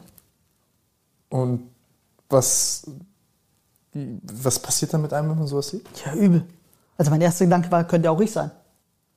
Das war mein erster Gedanke. Könnte auch ich sein. Also Schlägereien habe ich da dauernd gesehen. Das war halt eine der heftigsten. Ich habe auch oft gesehen, wie Leute abgestochen wurden. Dann kommt der einfach vorbei und zack, zack, zack und dann rennen sie wieder weiter. Du, du musst dir so vorstellen, dort gab es drei Höfe, getrennt voneinander mit Mauern. Die sind über die Mauern drüber geklettert. In den Hof rein, haben die Person kaputt gemacht und nicht wie in Deutschland so, ne, blaues Auge, sondern wirklich kaputt gemacht. Wirklich versucht zu töten und sind wieder zurückgelaufen. Hä? Krass. Ich habe mit, ich hab mit, ich hab mit Max gesprochen da, der war auch im Gefängnis, dann mit, mit, dem, mit dem Rainer Laux, der war auch in verschiedenen äh, Gefängnissen auf der Welt. Mein eigener Vater war im Knast äh, äh, lange. Äh, ja, krass, ich habe sowas noch nie gehört. Das war Paris. Villepinte. Aber einfach, hä, wie, wie, wie zum Teufel soll, also wie zum Teufel funktioniert das? Dass, funktioniert dass, das? dass, du, dass du so viele Leute hast, die so einen, die so einen Scheiß hinkriegen, oh, dass es unbemerkt ist, dass dann noch dieses ganze, die ganzen Leute da mehr oder weniger mitmachen. Ich meine, was ich natürlich ja nicht weiß, ist, wenn das passiert Ja. und die dann wieder zurück sind, ob das dann vielleicht doch irgendwann rauskommt. Aha. Das weiß ich Ah, okay. ja nicht. Also das kann nicht sagen, dass es nie, also es niemals nie unentdeckt bleibt. Das weiß Haben ich die da nicht ermittelt oder, also, Vielleicht, also ich weiß es bei einem ja, Freund, Vaterfigur. Ganz am Anfang habe ich einen Schweizer kennengelernt. Ich würde tippen, der war Ende 40. Ne? Ich junge 23. Und mit dem bin ich immer meine Kreise gelaufen. Das war der einzige, mit dem ich Deutsch sprechen konnte. Ne? Ja, Schweizerdeutsch, ich Deutsch. Und der war plötzlich weg. Also der hat sich das Leben genommen, der hat sich umgebracht. Beziehungsweise die haben, die haben ihn sich umbringen lassen, das muss man so ehrlicherweise sagen. Der hat Telefon organisiert, hat Ärger mit seiner Freundin gehabt, hat dann in der Zelle sich die Pulsadern aufgeschnitten. Die hat die ganze Zelle verblutet, das übrigens dann ein Kumpel von mir dann putzen musste, der sich darüber beschwert hat, wie scheiße es ist, Blut wegzuwischen in dieser Menge. Das geht nämlich kaum. Die haben ihn dann runtergesteckt in den Mieter, also in Isolationshaft, und haben ihm den Gürtel gelassen. Das ist natürlich höchst verboten und mit dem Gürtel hat es sich dann erhängt. Und da kam dann das italienische Konsulat, weil der hatte auch eine italienische Staatsbürgerschaft. Die haben ermittelt und haben es ganz schnell wieder eingestellt. Und sonst ist dann noch nie irgendwie was zu einer Verurteilung gekommen oder dass die da irgendwas gemacht Also haben? habe ich nichts mitbekommen. Und andere, ja, ich habe andere, also ich habe zum Beispiel, es war ganz kurios. Ich hatte einen, äh, es war ein Chef de Bâtiment. Also es gibt immer so Häuser, die nennen Bâtiments. Und da gibt es so einen Chef davon. Also von, von der Autoritätenseite. Und ich wollte ja von Danny weg. Und habe ich zu ihm gesagt, hey, ich muss unbedingt von Danny weg, das geht schief. Das, äh, wir gehen uns schon nachts fast an die Gurgel und wir sind beide kurz davor. Ne? Wir stehen wirklich schon so äh, na, Nase an Nase und ganz kurz davor, dass ich dem jetzt eine zünde. Damals war ich noch zurückhaltend. Ne? Jahre später wäre Deck weg gewesen. Und dann hat er mit mir einen Deal gemacht. Er hat gesagt, alles klar, ich hol dich aus der Zelle raus. Als Gegenleistung musst du zuerst zu einem Franzosen, der ist suizidgefährdet. Auf den musst du aufpassen. Und jetzt pass auf, dann sagt der zu mir, kein Scherz, sagt der zu mir, und Deutschmann, wenn der sich umbringt, mache ich dich dafür verantwortlich. Entspannt. So ein Arschloch. Und dann war ich mit bei dem jungen Franzosen, kam da rein und, und er hat es nie vergessen. Also ich meine, du siehst mich ja, wie ich aussehe. Laufe ich da rein und dann krieg, kriegt er den Schock seines Lebens. Angst ohne Ende. Zittert vor mir. Vor mir. Und dann habe ich irgendwie versucht, den zu beruhigen, weil er konnte so ganz leicht Englisch. Und jedes Mal, wenn ich in den Hofgang gegangen bin, habe ich Schiss gehabt, dass er sich umbringt. Ich habe immer alle Rasierer weggenommen und so und geguckt und habe immer mit dem Gerhard den ganzen Tag mit ihm irgendwie versucht zu reden und weil der hatte nur noch zwei Wochen, dann ist er entlassen worden. Und so habe ich mich dann ganze Tag und Nacht um den gekümmert, nachts Warum mal er aufgewacht. umbringen dann? Weiß ich nicht. Keine Ahnung, warum der suizidal war. Auf jeden Fall, der war schon, der war ultra labil. Das, also das habe ich raus, das habe ich gemerkt. Und dann habe ich, also der hat sich dann zum Glück nicht umgebracht, ist dann gegangen. Dann wurde ich wieder verlegt. Und jetzt kommt die krasseste Geschichte. Komme ich zu einem in die Zelle, ne? richtig, also so ein Blackie, groß, breit. Komm rein, der auch kriegt total Angst, als ich reinkomme. Denke ich mir wieder so, ey, also der übertreibt jetzt. Ich meine, der Franzose war ungefähr, war halt war ein Lauch, ungefähr meine Größe konnte ich noch verstehen. Dass der Blackie vor mir zittert, habe ich nicht verstanden, verstehen können. Und dann war ich Riesenarme und echt gefühlte zwei Meter groß. Und jetzt pass auf, was dem passiert ist. Chef wieder zu mir. Deutschmann, wenn der in den Hof geht, dann passt du auf den auf. Wenn dem was passiert, bist du schuld. Also was auch immer dieser Chef in mir gesehen hat, weiß ich bis heute nicht. Auf jeden Fall war das nicht cool, mit dem in den Hof zu gehen, weil ich immer darauf gewartet habe, dass irgendeiner von hinten kommt und dem fertig machen will und ich dann quasi mein Leben einsetzen muss für den. Mhm. Und der hatte eine fette Narbe hier, komplett. Hat man zum Glück kaum gesehen, weil er halt schwarz war. Hat sie mir gezeigt und hat gesagt, der Typ, der es gemacht hat, der ist in den Bunker gegangen. Mhm. Darauf wollte ich hinaus. Also den haben sie geschnappt, den haben sie auch verurteilt. Und der hat ihn versucht umzubringen. Und der ist nur mit dem Messer abgerutscht und hat ihm seine Lippe aufgeschlitzt. Also hier dann auch komplett aufgeschlitzt, anstatt die Kehle. Den haben sie dann direkt an Ort und Stelle quasi erwischt und den haben sie in die Mieter gesteckt und der hat auch nochmal ordentlich Jahre bekommen. Das ist ein Fall, von dem ich weiß, da mhm. ist es schief gegangen. Mhm. Das war Frankreich. Und hast du dann selber teilgenommen und äh, mitgemacht bei dem Scheiß? In Anführungszeichen. Also ich habe immer versucht, mich da rauszuhalten. Aha. Also halt viel Stärke zeigen und nicht angreifbar sein. Und das war so quasi auch der Beginn von dem, was ich witzigerweise ja heute mache, mhm. Menschen das beizubringen. Damals war das eine Überlebensstrategie, weil ich wusste halt, immer draufschlagen geht irgendwann schief. Irgendwann kommt halt einer, der sagt sich, hey, Deutschmann, mir doch egal. Ich gehe übers Limit, du oder ich. Und ich weiß, ich bin's nicht. Ergo komme ich nie wieder raus. Ja, kam das, das mal vor, dass jemand dich bedroht hat? Ja, dich? ja, ja, mit einer Rasierklinge. Wieso? Weil ich ihn geschlagen habe. Warum hast du ihn geschlagen? Das war so ein Chunky. Aha. So ein großer Chunky. 2,5 Meter fünf ungefähr, würde ich sagen. Oder ja, 1,95, vielleicht auch 2,5 Meter. Fünf. Auf jeden Fall 160, 165 Kilo schwer. Aha. Ein Monster. Der war bei uns in Frankreich auf dem Stock. Und zwar halt so, es war halt unser Stock und da gelten halt unsere Regeln. Punkt. Mhm. Wem es nicht passt, muss halt gehen. Fertig. Es gibt Regeln und an die Regeln muss man sich halten. Sonst gibt es halt heiße Ohrwatschen. Mhm. So war das. Der hat sich an die Regeln gehalten. Ich bin ja ein netter Typ, habe gesagt, pass mal auf, du kannst nachts deinen Fernseher nicht laut machen. Ich will nachts schlafen. Mhm. Und dann hat er gesagt, okay, hat den Fernseher nachts laut gemacht. Bin ich zum hin und gesagt, pass mal auf, ich habe es dir einmal gesagt, jetzt sage ich es dir nochmal. Mach deinen Fernseher nachts leise. Ich so, okay, okay. Hat sein Fernseher nicht leise gestellt. Ich hatte den Job als Teleoxy, also ich hatte Zugriff auf alle Fernseher. Ich war für die Fernseher verantwortlich. Also bin ich zum Surveillant gegangen, zum Wärter, und gesagt, Wärter, mach mal die Zelle auf. Der so, Deutschmann, was willst du machen? So nix, muss den Fernseher checken. Der so, Deutschmann, ich weiß genau, was du machen willst. So nix. Bin rein, hab den Fernseher auf Lautstärke limitiert. dass er nicht mehr laut machen kann. Mhm. Der hat es rausgefunden. Keine Ahnung, wie er das geschafft hat, auf jeden Fall. Und dann hat er mich, war ganz clever, weil ich habe auch Essen ausgegeben. Habe ich Essen ausgegeben, war die ganze Mannschaft da, das ganze Stockwerk. Und dann hat er sein Essen genommen, ist weggelaufen, ganze Mannschaft war da und im Weglaufen, kurz vor der Zelle, dreht er sich um und macht mich dumm an wegen des Fernsehers. Mhm. Und da habe ich mir gesagt, alles klar, Kollege, du bist fertig. Du kannst mich nicht vor der ganzen Mannschaft, das geht nicht. Mhm. Weil wie stehe ich vor den Leuten da? Ich war ja, also das ist Oberhaupt, geht nicht. Und sagt, alles klar. Ich gesagt, wir, wir reden. Rein, abgeschlossen. Und dann kam eben der Tag. Niemand war auf dem Stockwerk. Ich habe den Wärter weggeschickt, bin zum Wärter gegangen, gesagt, geh mal einen Kaffee holen. Der so, okay, alles klar, ist Kaffee holen gegangen. Und bin ich in die Küche reingegangen und hatte ein Feuerzeug in die Hand genommen bin in die Küche rein und nochmal der Typ, also der, der ist so groß, ich musste richtig hoch und habe ich ihn gepackt. Der stand gerade am Gitter, hat sich mit einem Kollegen unterhalten, dann bin ich hin, habe ihn gepackt und habe ihm halt auf eine nette Art und Weise erklärt, dass es nicht okay ist, was er gemacht hat. Moral von der Geschichte, das wollte der sich nicht auf sich sitzen lassen. Also hat er sich eine Waffe gebaut. Aber er hast du nicht geschlagen, sondern du hast halt einen. ich habe ihn so geschlagen, dass ich bis heute nicht verstehe, wie der nicht umfallen konnte. Also ich habe den bestimmt 20 Mal voll auf die Nudel drauf. Voll. Voll auf die Rübe. Volle Karacho. Und ich kann Eier. zuschlagen. Nein, ins Gesicht. Und ich kann zuschlagen. Ich habe mehrfach Kampfsportausbildungen. Ich habe damals schon trainiert, hatte 61 Kilo, war also stark, hatte das Feuerzeug in der Hand. Der hat die volle Dröhnung gekriegt. Vier Kilo mehr als am Anfang. nein, 81. Ach so, gegenüber 81. zu 57,5. Ich dachte 61. Ach so, nein, nein, nein, 81. Okay. Und der ist nur nicht umgefallen, weil er in der Ecke stand. Und der ist dann die nächsten Tage immer mit Sonnenbrille rumgelaufen. Wie viele Jahre dazwischen waren das jetzt? Weil ich habe, ähm, ich war gerade im Kopf, du bist gekommen, Mhm. Bist am Anfang da, siehst, wie die Fußball spielen mit Köpfen von Leuten, kommst Ja. gerade in die Zelle und Ja. bist komplett gefickt im Anderthalb, Kopf.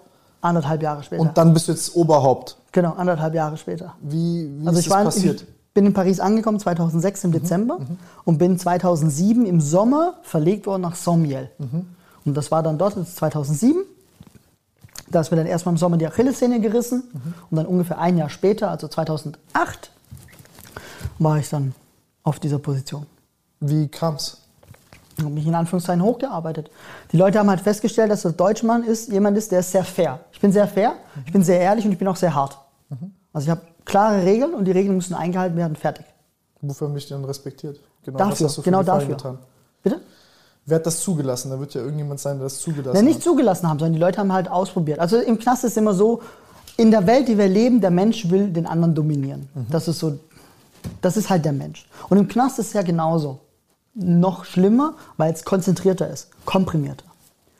Und was bei mir gar nicht geht, ist, wenn man Schwache nieder, also fertig macht.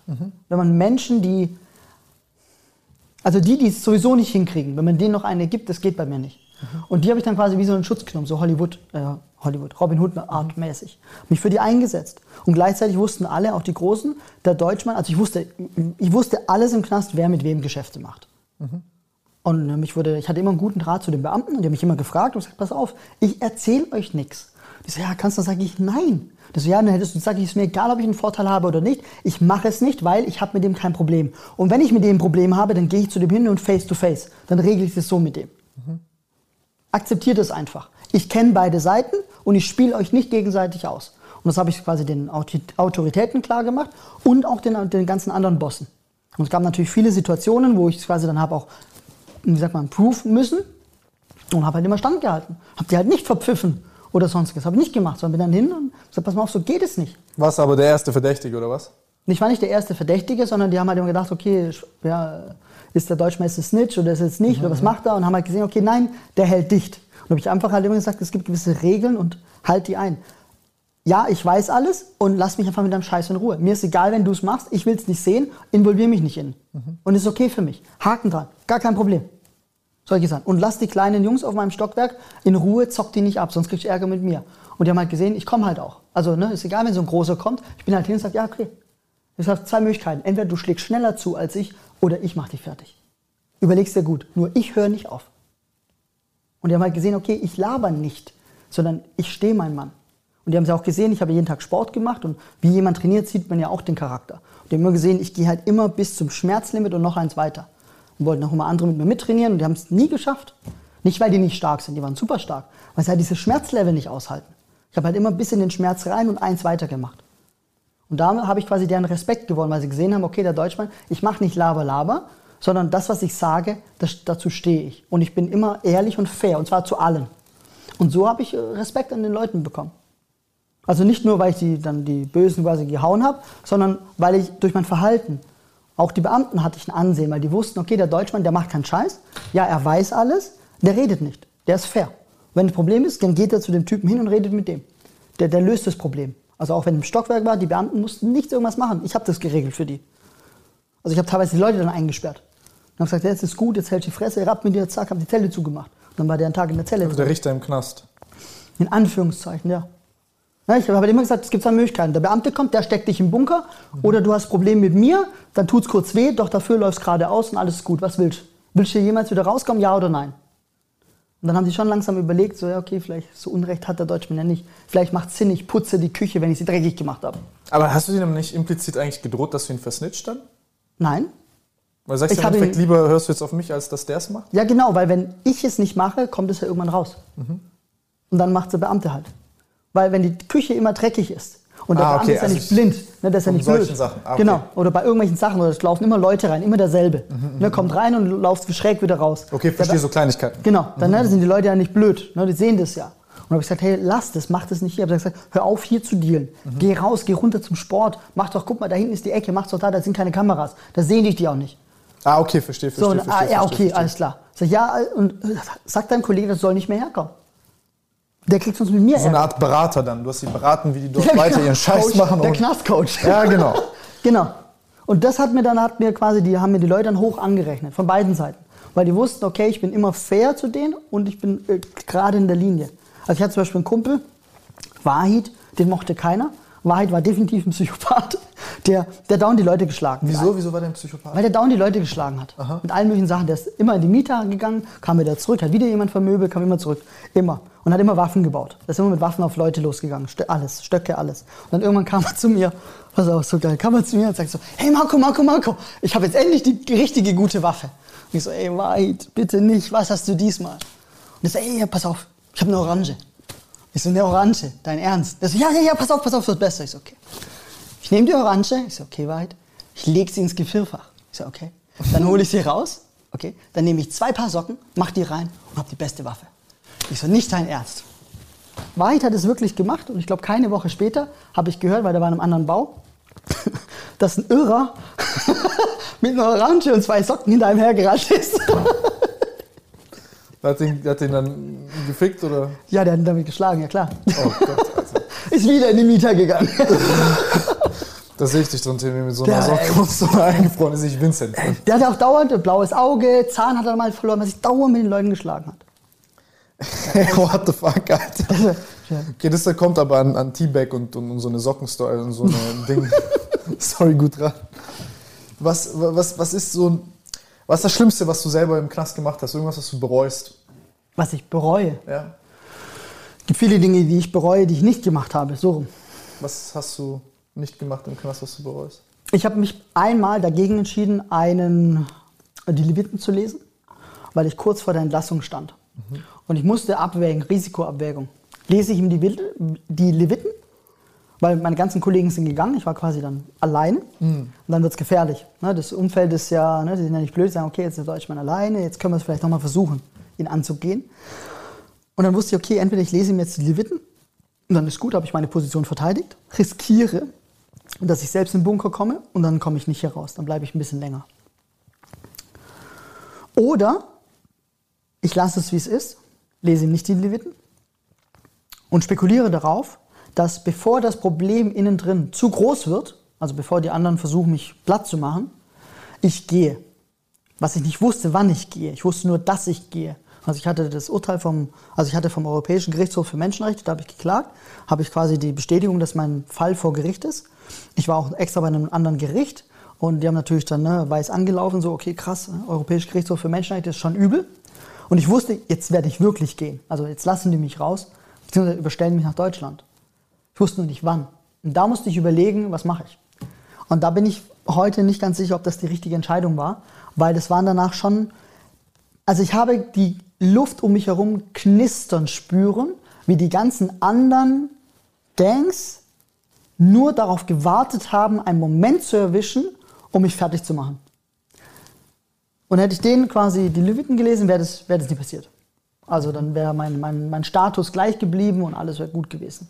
Und das ist vielleicht so ein Moment, wo ich sage so, ich weiß nicht, ob ich es bereue, auf jeden Fall, da denke ich schon drüber nach, weil das war eine sehr, sehr prekäre Situation. Es war wirklich, es war fast schon lebensgefährlich.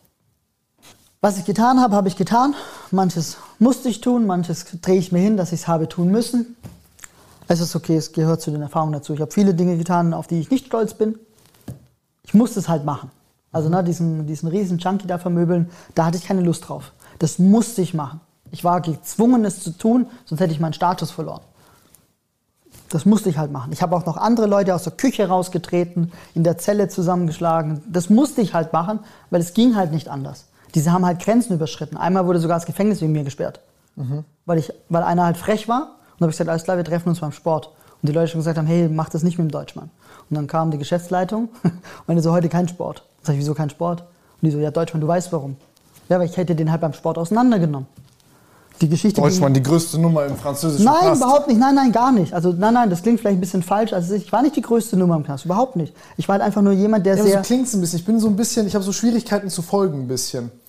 Du musst dir vorstellen, du bist, stell dir vor, du bist unter Alpha-Wölfen. Was machst du jetzt? Entweder du wirst gefressen oder du wirst halt auch ein Alpha-Wolf. Nur weil du ein Alpha-Wolf bist, heißt es noch lange nicht, dass du alle Alpha-Wölfe diktierst. Du bist dann einer von der Gruppe. Und genau so war das bei mir auch. Also ich war nicht dann der, der alle diktiert hat, nein, sondern ich war einer von denen und die haben mich dann respektiert. Ne, die Zigeuner haben mich respektiert, die Russen haben mich respektiert, die Italiener haben mich respektiert, die Rumänen haben mich respektiert. Ich war dann einer von ihnen. So ist es zu verstehen. Also ich, war nicht ich würde mal deren Sicht auch interessieren, wie und was die sagen würden. Das ist eine gute Frage, ja. Das, ist, das, das wäre sehr interessant zu hören. Ja. Was, was würden die sagen? Die würden das sagen, dass ich korrekt bin und dass ich fair bin und ehrlich. Das würden die sagen. Weil das war ich immer. Das war mein Markenzeichen. Die wussten immer, egal was passiert ist, mit mir kann man drüber reden.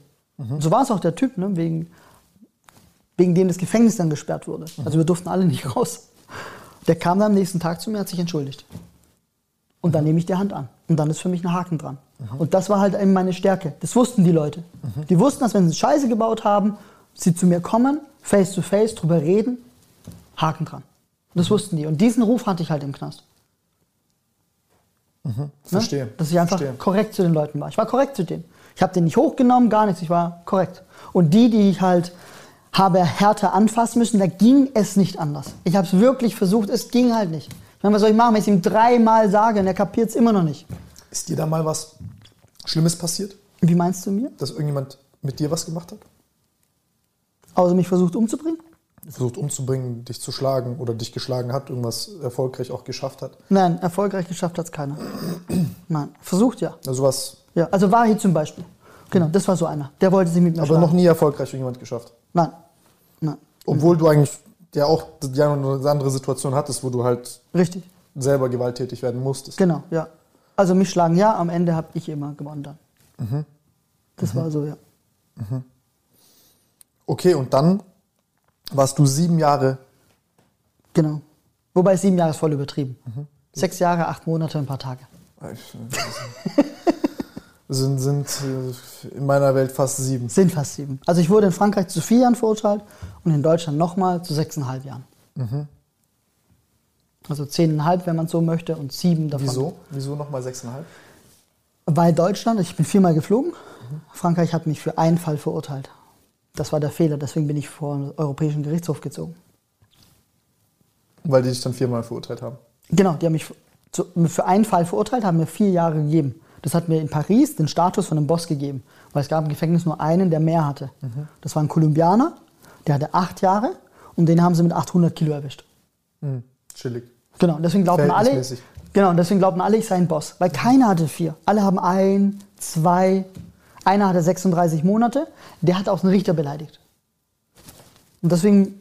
Das Fängt man dann an zu lügen und sagt, ja, ja, Bro, ich hatte 400, damit man im Knast besser zurechtkommt? Nee, ich, also ich habe das tatsächlich, ich bin ein ehrlicher Typ. Du hast gesagt, ich habe vier und die haben mir zu viel gegeben. Genau, ich habe gesagt, nee, nee, ich habe. ja auch eine Story draus machen. Genau, richtig. Nein, ich, hab, ich bin bei der Wahrheit geblieben. Und das hat es noch schlimmer gemacht. Ich so, ja, ja, ist klar. Mhm. Ich so, ist wahr. Und ich so, nein, niemals. Du aber, du bist ein großer Boss. Ich sag, ich bin ich nicht. Nur Kofferkuli. Mhm. Okay. Also ich habe nichts dann keine, ich habe die Geschichte nicht verdreht oder so, nein, mhm. habe ich nicht gemacht. Das habe ich nie gemacht. Der Typ bin ich nicht. Und dann bist du rausgekommen? Dann bin ich rausgekommen, nach sieben Jahren, ja. Was für ein Gefühl? Habe mich verarscht gefühlt. Wie alt warst du, als du rausgekommen bist? 30. Boah. Handys sind viel besser geworden. Ja.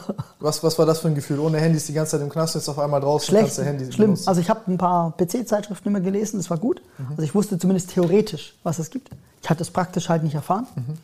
Das war krass. Es gibt ein Bild, wenn ich es irgendwann mal finde, da stehe ich im Vorlesungssaal. Und dann bin ich über einem Tablet. Und dann mache ich halt auf dem Tablet so. Und da siehst du so den ganzen Vorlesungssaal, wie die aufstehen, so runtergucken. Nach dem Motto, was macht denn der Neandertaler da? Hat der noch nie ein Tablet gesehen? Und das war auch so, das war das erste Mal im Leben, dass ich ein Tablet gesehen habe. Und alles, die wussten es nicht so. Hast du noch nie ein Tablet gesehen? Ich so, nein, das gibt's doch nicht, erzähl doch keinen Scheiß. Ich so, nein, wirklich nicht. Ach was, glaube ich dir nicht. Und dann halt später habe ich die Geschichte erzählt. Was ist das für ein Gefühl, wenn man so aus dem Knast rauskommt und dann so äh, mit der ganzen Welt wieder auf, auf Stand kommen muss? Ich habe mich verarscht gefühlt. Ich habe mich verarscht gefühlt. Für mich war es, als wäre wär eine Pausetaste gedrückt worden. Darum sage ich auch heute, ich, bin, ich bin, nicht, bin nicht 37, sondern ich bin quasi 30 plus 7. Ja, verstehe. Weil diese sieben Jahre waren, waren eine andere Zeit. Aber andererseits hast du ja jetzt durch diese 30, ähm, durch diese sieben Jahre ja sehr viel Erfahrung gesammelt mit mhm. den Insassen, mit den Wärtern und ja. ähm, versucht auch mit sehr viel unterschiedlichen Menschen, die sich nach Aggression organisieren. Absolut. Ähm, die zu verstehen, Richtig. Die auch ein bisschen zu lenken zu deinen Gunsten. Sehr, das war eine Überlebensstrategie, weil ich halt eben schnell gemerkt habe, draufschlagen ist nicht die Lösung. Das ist nicht die Lösung. Für andere mag das ein tolles Mittel sein. Für mich war klar, nein, warum? Was ist mein Ziel? Mein Ziel ist, da wieder rauszukommen. Das ist mein Ziel. Und das war die falsche Technik dafür. Also musste ich ein neues System erfinden, um Menschen schnell zu lesen, schnell zu verstehen, um schnell einschätzen zu können, um schnell reagieren zu können, damit eben keine Deeskalation notwendig ist, weil es nicht eskaliert ist, sondern ich hake schon vorher ein. Und das habe ich dann halt über die Jahre da quasi perfektioniert, so dass es zu den Auseinandersetzungen immer weniger wurde, die brenzlichen Situationen auch immer weniger wurden. Also ich habe zum Beispiel in meiner deutschen Zeit, viereinhalb Jahre, hatte ich nur zwei kleine Auseinandersetzungen. Wirklich kleine. Und die waren am Anfang. Die waren, ne, da war ich noch äh, sehr Frankreich geprägt. Und danach gar nichts mehr. Verstehe. Und dann hast du eine Methode entwickelt, die du heute auch benutzt, äh, beziehungsweise ähm, die du coachst, die du Genau. Führungspersönlichkeiten vor allem im, im, im, im, äh, äh, im Beamtenbereich beibringst und Ja. zeigst. Äh, was sind denn da so die größten Lehren und die Prinzipien dieser, du nennst das Emotionologie. Ich habe es dir vorhin gesagt, für mich, okay, ich höre das das erste Mal, es hört sich für mich nach Humbug an, aber da Ja. ist jemand, der hat sehr viel Erfahrung und jetzt bin ich mal gespannt auf die Methode, wie funktioniert das, was, was, damit der Zuschauer vielleicht weiß, was kann er sich darunter vorstellen und was können wir lernen daraus. Also, ich habe mich auf Emotionen spezialisiert. Darum nenne ich mich auch Emotionologe. Das ist ein Beruf, den ich quasi geschaffen habe. Fokus liegt auf den acht Grundemotionen, die wir haben. Davon nehme ich sechs. Dann sprechen wir über das Hexagon der Emotionen. Warum sechs? Weil Ekel und Überraschung als Emotionen sind in unserer Gesellschaft kaum vorhanden. Die sind nicht so wichtig. Die anderen sechs sind viel wichtiger. Dabei ist eine dabei, da könnte man sich drüber streiten. Liebe, ist das eine Emotion oder keine? Auf jeden Fall, die nehme ich dann. Also diese sechs Grundemotionen Also man geht davon aus in dem Modell, dass es sechs Emotionen gibt. Genau, die gibt es. Also das ist safe. Ne? Die Grundemotionen, die sind safe. Das ist auch, wie sagt man, also das ist wissenschaftlich fundiert. Das ist tatsächlich so. Also acht. Acht Emotionen und keine weitere. Nein, acht Grundemotionen. Oh, da könnten wir uns sehr lange darüber streiten. Genau. Weil, Moment, du meinst wahrscheinlich Gefühle. Ähm, äh, ich lass dich weiterreden, ich will nicht, ich will nicht diskutieren. Ich bin da sehr. Also die Emotionen und es geht darum, emotionale Zustände zu erkennen. Wenn man emotionale Zustände erkennt, funktionieren nämlich auch die Persönlichkeitstests nicht mehr. Darum bin ich so ein großer Kritiker davon. Heißt nicht, dass die schlecht sind, überhaupt nicht. Die haben ihre Daseinsberechtigung, weil die ja helfen, das Gegenüber besser einzuschätzen. Man muss halt wissen, dass wenn man diese Persönlichkeitstests macht, ne, der berühmteste, der Meyer-Briggs-Test oder von Carl Gustav Jung, der nicht von Carl Gustav Jung ist, das mit den vier Typen, Typmodell oder Diskmodell, diese Typen, Typologien funktionieren halt immer nur solange ein Mensch emotional stabil ist und in der Mitte ausgeglichen. Wenn ein Mensch irgendwo eine Emotion gerade zu Hause ist, dann ist der Test anders. Und genau das ist das Problem an diesen Tests. Und das habe ich schon immer gesagt, da fehlt doch was. Das heißt, du sagst, okay, du möchtest etwas, das die Situation abbildet. Richtig. Die Emotion in der Situation immer, intervenieren können. Genau, wir, wir Menschen sind immer situativ abhängig. Also wir können nicht sagen, der Mensch rennt immer in diese Emotion rum. Würde er das tun, würde er total Lass mal die ganze sein. Kritik weg. Ich hätte jetzt viele Dinge, die ich kritisiere, die ich ganz anders sehe und Mhm. äh, auch äh, nicht so, äh, äh, auch, da ein, ein, ein- ein wenig meine Gebilde zu sein. Aber für den Zuschauer jetzt, der das auch von mir anders hört, ähm, ich glaube, das ist jetzt uninteressant, wenn wir uns jetzt über Kleinigkeiten in, in der Psychologie streiten, über die man sich auch streiten darf und sollte, weil äh, es ein sehr kompliziertes Feld ist und hier ähm, auch bei der einen Sache vielleicht mehr Einigkeit herrscht als bei der anderen. Aber ich denke, es ist sehr viel interessanter zu gucken, was für ein System du selbst entwickelt hast, mit dem du ähm, und, und deine Einschätzungen wie, wie, und deine Perspektive, die du dadurch Schau. erlangt hast. Wir nehmen eine X- und Y-Achse. Und in diese X- und Y-Achse bauen wir jetzt zwei, Thresholds ein. In diese Thresholds einmal der Upper Limit und Lower Limit. Da dazwischen bewegen sich die Menschen. Witzigerweise sieht es aus wie eine Sinuskurve. Sinus beschreibt das ganze Leben. Hört man im Krankenhaus, bip, bip, das ist das Sinus. Zum Glück gibt es den. Und wenn wir dazwischen sind, je nach Emotion, welche wir haben, ist mal mehr, mal weniger, ist völlig okay. Wenn die Emotion völlig oben absch- abschweift und dann in einer Emotion festhängt, wie zum Beispiel Aggression, dann passieren komische Sachen. Die Person ist unkontrolliert und in den allermeisten Fällen bereut sie es dann danach, was sie getan hat. Wenn die Emotion unter den Lower Threshold geht, dann wird die Person wie zum Stein. Sie nimmt quasi gar nichts mehr wahr und man denkt sich, was bist du für ein Mensch? Bist doch ein Stein. Ein Stein hat mehr Emotionen. Quasi ein zu hohes Erregungsniveau, unkontrollierte Richtig. Handlung, zu niedriges Erregungsniveau, Gar keine Handlung. keine mehr. Energie, genau, keine nix. Handlung. Genau, Okay. gar nichts. Ne? Okay. Apathisch könnte man fast schon sagen. Und das Ziel ist, dazwischen zu bleiben. Jetzt ist halt so, man muss wissen, man muss sich selbst verstehen, wann geht das hier nach oben, um einhaken zu können. Mhm. Und wenn man dann einhakt, kann man sich selbst steuern und kontrollieren. Mhm. Und dafür habe ich quasi Techniken entwickelt, wie man das machen kann. Als allererstes fängt es an mit dem Bewusstsein, oh, okay, da gibt es Emotionen. Mhm. Was sind das für Emotionen? Das ist der, der, erste Schritt. Der zweite Schritt ist zu akzeptieren, dass das so ist und es nicht in Frage zu stellen, zu sagen, nee, vielleicht ist es anders, sondern sagen, okay, es ist so, es ist wie, ich habe zwei Beine. Das hat nichts mit gut und schlecht zu tun. Also häufig höre ich, es gibt positive Emotionen und negative. Nein, das stimmt gar nicht. Also in, der, also in der Emotionsforschung spricht man nicht von positiv und negativ, sondern man spricht nur von Emotionen. Das ist Energie. Die Frage ist, wie manifestiert sie sich? Aggression, wenn du Gewichte hebst, dann kannst du Aggression dazu nutzen, dieses Gewicht hochzuheben. Mhm. Ist nicht negativ. Du kannst auch dieselbe Energie und Aggression nutzen. Ist ja lustiger, dass ein positives äh, äh, äh, Emotion definiert, weil du dadurch handelst. Genau. Also die haben ja negativ und positiv in quasi, was ist eine, eine, eine, eine vermeidende Emotion und was ist eine aktivierende Emotion. Aber das, das genau, ist immer eine genau, Modellfrage. Ne, nee, nee, nee, nee das, das, kommt danach. Das Passivierende, das Aktivierende mhm. ist nicht positiv und negativ. Mhm. Weil positiv und negativ wäre ja wertend.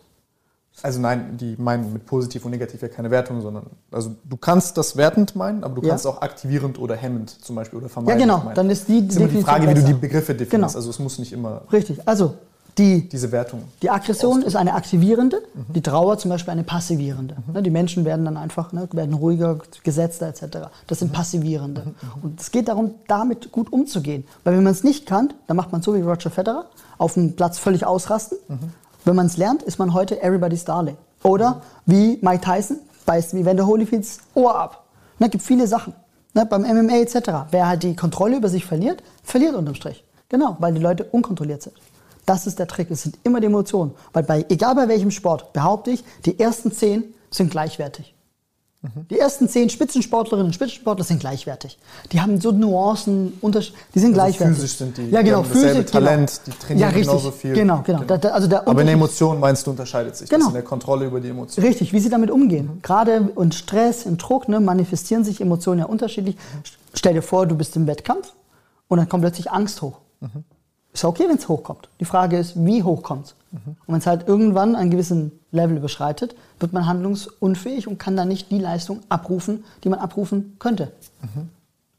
Wie, was, was, was, was sind so die drei Dinge, die du den, die du, die du, ähm, den Beamten bzw. Kunden dann meistens beibringst? Was, was ist so das, was die Menschen meistens brauchen im, im Lernen von dem Ganzen? Die Selbstreflexion. Mhm. Die Selbstreflexion nach innen, also gerade bei Führung immer wieder. Man muss halt zuerst mal sich selbst führen können, bevor man andere führt. Das mhm. ist, das ist nicht böse gemeint. Man kann doch niemand anderem Schreiben beibringen, wenn man es auch nicht kann. Klar. Also erstmal muss man sich selbst ein Vorbild sein. Erstmal muss man sich selbst verstehen und dann kann man den Blick auf andere werfen. Und wenn man dann den Blick auf andere werft und die Emotion, also den emotionalen Zustand einer Person ausfindig macht, kann man mit der anders umgehen. Wenn man jetzt als Führungskraft kommt jetzt eine Mitarbeiterin rein und man sieht, die ist emotional in Trauer und man ist jetzt selbst ein sehr energetischer Typ, dann komme ich doch nicht mit einer hohen Aggression, ohne es böse zu meinen, einer hohen Aggression auf die. Das ist doch völlig, das ist völlig fehl am Platz, weil damit drücke ich die ja noch mehr runter. Mhm. Nein, sondern zügel meine, ah, alles klar, ich bin jetzt in der Aggression, ich mache jetzt ein bisschen langsamer, die ist in der Trauer, vielleicht gehe ich auch ein bisschen in die Trauer. Und pöff, gleiche ich mich der Person ja schon an. Halt bewusst. Und das ist vergleichbar mit, wenn wir beide unterschiedliche Sprachen sprechen würden. Und du würdest jetzt Mandarin sprechen und ich möchte mich dir anpassen, dann spreche ich doch Mandarin. Genau das ist auch mit emotionalen Zuständen. Der einzige Unterschied ist, die meisten Menschen sind sich gar nicht bewusst, in welchem emotionalen Zustand sie selbst gerade unterwegs sind. Und dieses Bewusstsein rufe ich den Leuten vor. Zu verstehen, in welchem emotionalen Zustand bin ich gerade. Und wenn ich weiß, in welchem Zustand bin ich, erkenne ich mein Gegenüber, in welchem Zustand ist der. Und dann schwinge ich mich darauf ein. Und habe ich eine bessere Connection zu dem und kann die Person dann quasi mitziehen, weil es bewusst ist. Ich rufe es nur bewusst. Bewusstsein. Das ist der ganze Trick. Also das Schöne daran ist, ich mache nichts, was die Leute nicht kennen. Ich rufe es einfach nur ins Bewusstsein und gebe den Methoden an die Hand, gut damit umzugehen. Wir machen lustige Übungen, wie zum Beispiel der positive Fokus. Eine einfache Übung. Man macht Wörter, ne, so äh, Word Clouds, mit positiven Adjektiven. Macht es 20 Minuten lang. Sucht nur positive Adjektive. Man darf auch neue Wörter erfinden. Dann dreht man das Blatt rum und dann schreibt man sieben positive Sachen über sich selbst auf. Danach kommt die Frage, hat die Übung jetzt die Übung beeinflusst, ja oder nein? 90 Prozent sagen ja, 10 sagen natürlich nein. Und alle wissen, ja klar. Warum? Weil der Fokus anders gelenkt wurde. Und so ist auch mit Emotionen. Wenn man in sich reinschaut und versteht, Wie bin ich gerade emotional unterwegs? Dann versteht man auch plötzlich, warum manche auf einen so komisch reagieren. So forscht zum Beispiel. Ja klar, wenn ich in einen Raum reingehe und bin energetisch in Aggression unterwegs und da sind es ein paar, die sind sehr, sehr einfühlsam und die nehmen jetzt meine Aggression wahr, wie sollen sie denn reagieren? Ja klar kommt die Energie zurück, weil sonst fühlen sie sich ja unterdrückt. Nee, das finde ich etwas Schönes, also reflekt, reflektiv und situativ ähm, seine Umgebung wahrzunehmen und sich auch äh, von der Körpersprache, von der Emotion äh, anzupassen und letzten Endes zu sagen, gut, deine Emotionen, manchmal macht es Sinn, seine Emotionen in den Griff zu bekommen, manchmal ist es vielleicht auch schön, sie freien Lauf lassen zu können, ist ähm, seine Aufmerksamkeit zu steuern. Achtung, steuern, kontrollieren heißt nicht, dass man sie zurückhält. Überhaupt nicht. Sondern es ist viel mehr, dass man. Das ist eine Achtsamkeitsfrage. Ja, das ist wie mit dem Herd. Das ist wie wenn man Essen kocht. Mhm. Natürlich kann man auch volle Flamme stellen und dann kochen. Wird halt das Essen immer kaputt sein, wird immer verbrennen. Und so ist auch mit Emotionen. Zu wissen, wann braucht es welche Temperatur. Genau das meine ich mit Steuern kontrollieren. Also es ist nicht zurückhalten. Es ist nicht genau das Gegenteil. von roboterhaft, das meine ich auch. Genau, es ist genau das Gegenteil. Freien Lauf lassen, kontrollierten freien Lauf lassen. Das ist der Trick. Mhm, mhm. Nee, nee, nee, das, das, das, das, das finde ich auch angenehm. Das, das hat, da haben wir vorhin kurz drüber gesprochen. Das finde ich auch tatsächlich, ähm, da, da steckt auch viel Wahrheit drin. Ja? Da steckt sehr viel Wahrheit drin. Da steckt sehr viel Wahrheit drin. Was mich, ich, eigentlich hätte jetzt am liebsten irgendeine Situation. So, jetzt, jetzt, bin ich, jetzt bin ich hier gegenüber. So, was, was, wie nimmst du mich wahr? Wie würdest du, wie würdest du dem begegnen? Was, was würdest du, was siehst du aus deiner Sicht? Wenn ich jetzt dein Prison Inmate wäre, wie, wär, wie, wäre, ich, wie wäre ich zu beeinflussen? Willst du wirklich, dass ich dich beschreibe vor der Kamera? Ist doch gar kein Problem. Okay. Also, du bist jemand, du hast ein hohes energetisches Level. Du bist mhm. auch jemand, der das energetische Level, wenn ich jetzt Druck auf dich ausübe, übst du Gegendruck auf, mhm. aus. Der Typ bist du. Was ich dir sofort schon sehe, ist, das wirst du nicht lange mitmachen, das Spiel. Welches? Diesen Druck, Gegendruck. Du wirst ziemlich schnell den Druck aufhören und du dann sagen, okay, jetzt will ich nicht mehr kämpfen, ich habe keinen Bock drauf. Das mhm. ist dir nämlich zu viel. Du hast, das macht dir keinen Spaß mehr dann, wenn du es überhand nimmst. Mhm. Also, ja, du kämpfst gerne, wenn du weißt, dass du gewinnst. Wenn du weißt, dass du verlieren kannst, hast du keinen Bock mehr drauf. Und das ist zum Beispiel jetzt, wenn wir jetzt meine Energie nehmen, genau anders. Ich sage halt alles klar, für mich ist der, der Verlust, die Niederlage, ist die Erfahrung, beim nächsten Kampf zu gewinnen. Und mhm. dieses energetische Level merke ich. Das heißt, du bist sehr viel in der Aggression unterwegs, grundsätzlich. Mhm. Dein Level ist in der Aggression unterwegs. Das ist die Energie, in der du dich wohlfühlst. Jetzt könnte man natürlich hinterfragen, aus welchen Gründen ist es, dass du so viel in der Aggression bist. Weil wir haben auch Freude, wir haben auch Liebe. Mhm. In denen bist du nicht so sehr unterwegs. Auch in der Wortwahl, die du wählst, unterstreichst du damit immer diese, diese Härte. Du willst diese Härte sein, du willst diese Härte ausstrahlen. Das heißt, um dich zu erreichen, muss ich auch hart sein. Wenn ich weich zu dir bin, das mache ich dreimal, dann hast du keinen Bock mehr. Dann stehst du auf und gehst und hast irgendwas anderes zu tun. Weiß ich nicht. Ich finde, bei mir ist die Sache wichtiger als die Art. Das ist ja von der Sache. Das ist ja genau das. Das ist ja genau das. Wenn es auch, also wenn es die Sache geht und es macht trotzdem in diesem, es geht um die Sache, und ich mache das jetzt auch so wischiwaschi, Larifari, nach ne, diesem Modell und würde so, ach ja, und ganz viel Liebe rein. Das wäre Nicht, wärst du nicht überzeugt von deiner eigenen Sache, so, dann nimmt man das ja auch nicht für voll. Ja, nicht nur das, sondern es wäre für dich nicht die richtige Energie. Dich brauche ich nicht in Ferrari reinsetzen und sagen, fahr mal langsam. Mhm. Das ist völliger Quatsch. Mhm. Dich muss in Ferrari reinsetzen und sagen, pass mal auf, es gibt auch noch eine Bremse. Mhm. So, das ist der Typ. Warum? Weil du in Aggression unterwegs bist. Das heißt, alles, was wir machen, muss hochenergetisch sein. Das muss immer mit, mit Power sein. Das ist halt Aggression. Das ist halt nicht Liebe und Freude. Das ist halt nicht so, dass wir irgendwas machen, dann umarmen wir uns und viel High Five. Das ist eher weniger. Es ist mehr wirklich so, komm, komm, komm, jetzt lass mal packen, jetzt mach mal was. Das ist Aggression. Aber ist das, ist das was Schlechtes? Nein, überhaupt nicht. Genau darauf will ich ja hinaus. Und kann hohe Energie nicht auch Freude sein? Kann Freude sein. Also die hohe Energie schwankt ja immer. Du bist ja nicht nonstop in Aggression. Mhm. Du bist halt überwiegend in Aggression. Mhm. Wo, wo, woran, woran merkst du das? Die Angespanntheit. Aggression kommt mit einer körperlichen Angespanntheit. Kann das nicht auch von Nervosität oder Angst kommen? Das kann von Angst kommen. Wenn das in Angst wäre, würde es sich anders manifestieren. Also das Lustige an Emotionen ist, Emotionen können sich überlagern. Mhm. Wir kennen das zum Beispiel von Menschen, die sind sehr aggressiv mhm. und auf einmal, pöff, fließen die Tränen. Und wir fragen uns, hey, was ist jetzt mit dem Typen passiert? Genau. Die Aggression war hoch, die Angst war dahinter. dann irgendwann ist die Aggression einen kurzen Moment zurückgegangen. Hallo, hier ist, die, ne, hier ist halt praktisch die Angst oder die Trauer. Und dann plötzlich kommt die raus. Und dann manifestiert sie sich dann halt so. Mhm. Bei Hunden sieht man das super, ne, gerade an so kleinen Dingern. Ne, Aggression. Und dann kommt ein großer Hund oder irgendwas passiert und die kriegen wirklich Angst. dann kommt die Angst durch, dann hören sie auf. genau, weil die Angst halt schon da ist, die Aggression ist drüber gelagert. Also äh, Emotionen können sich überlagern. Und das ist das Spannende, was es so spannend macht, mit Menschen zu arbeiten, wenn man versteht, dass da noch eine andere Emotion im Spiel sein kann. So, ne, ich nehme jetzt als erstes die Aggression wahr. Natürlich kann dahinter noch eine andere sein. Mhm.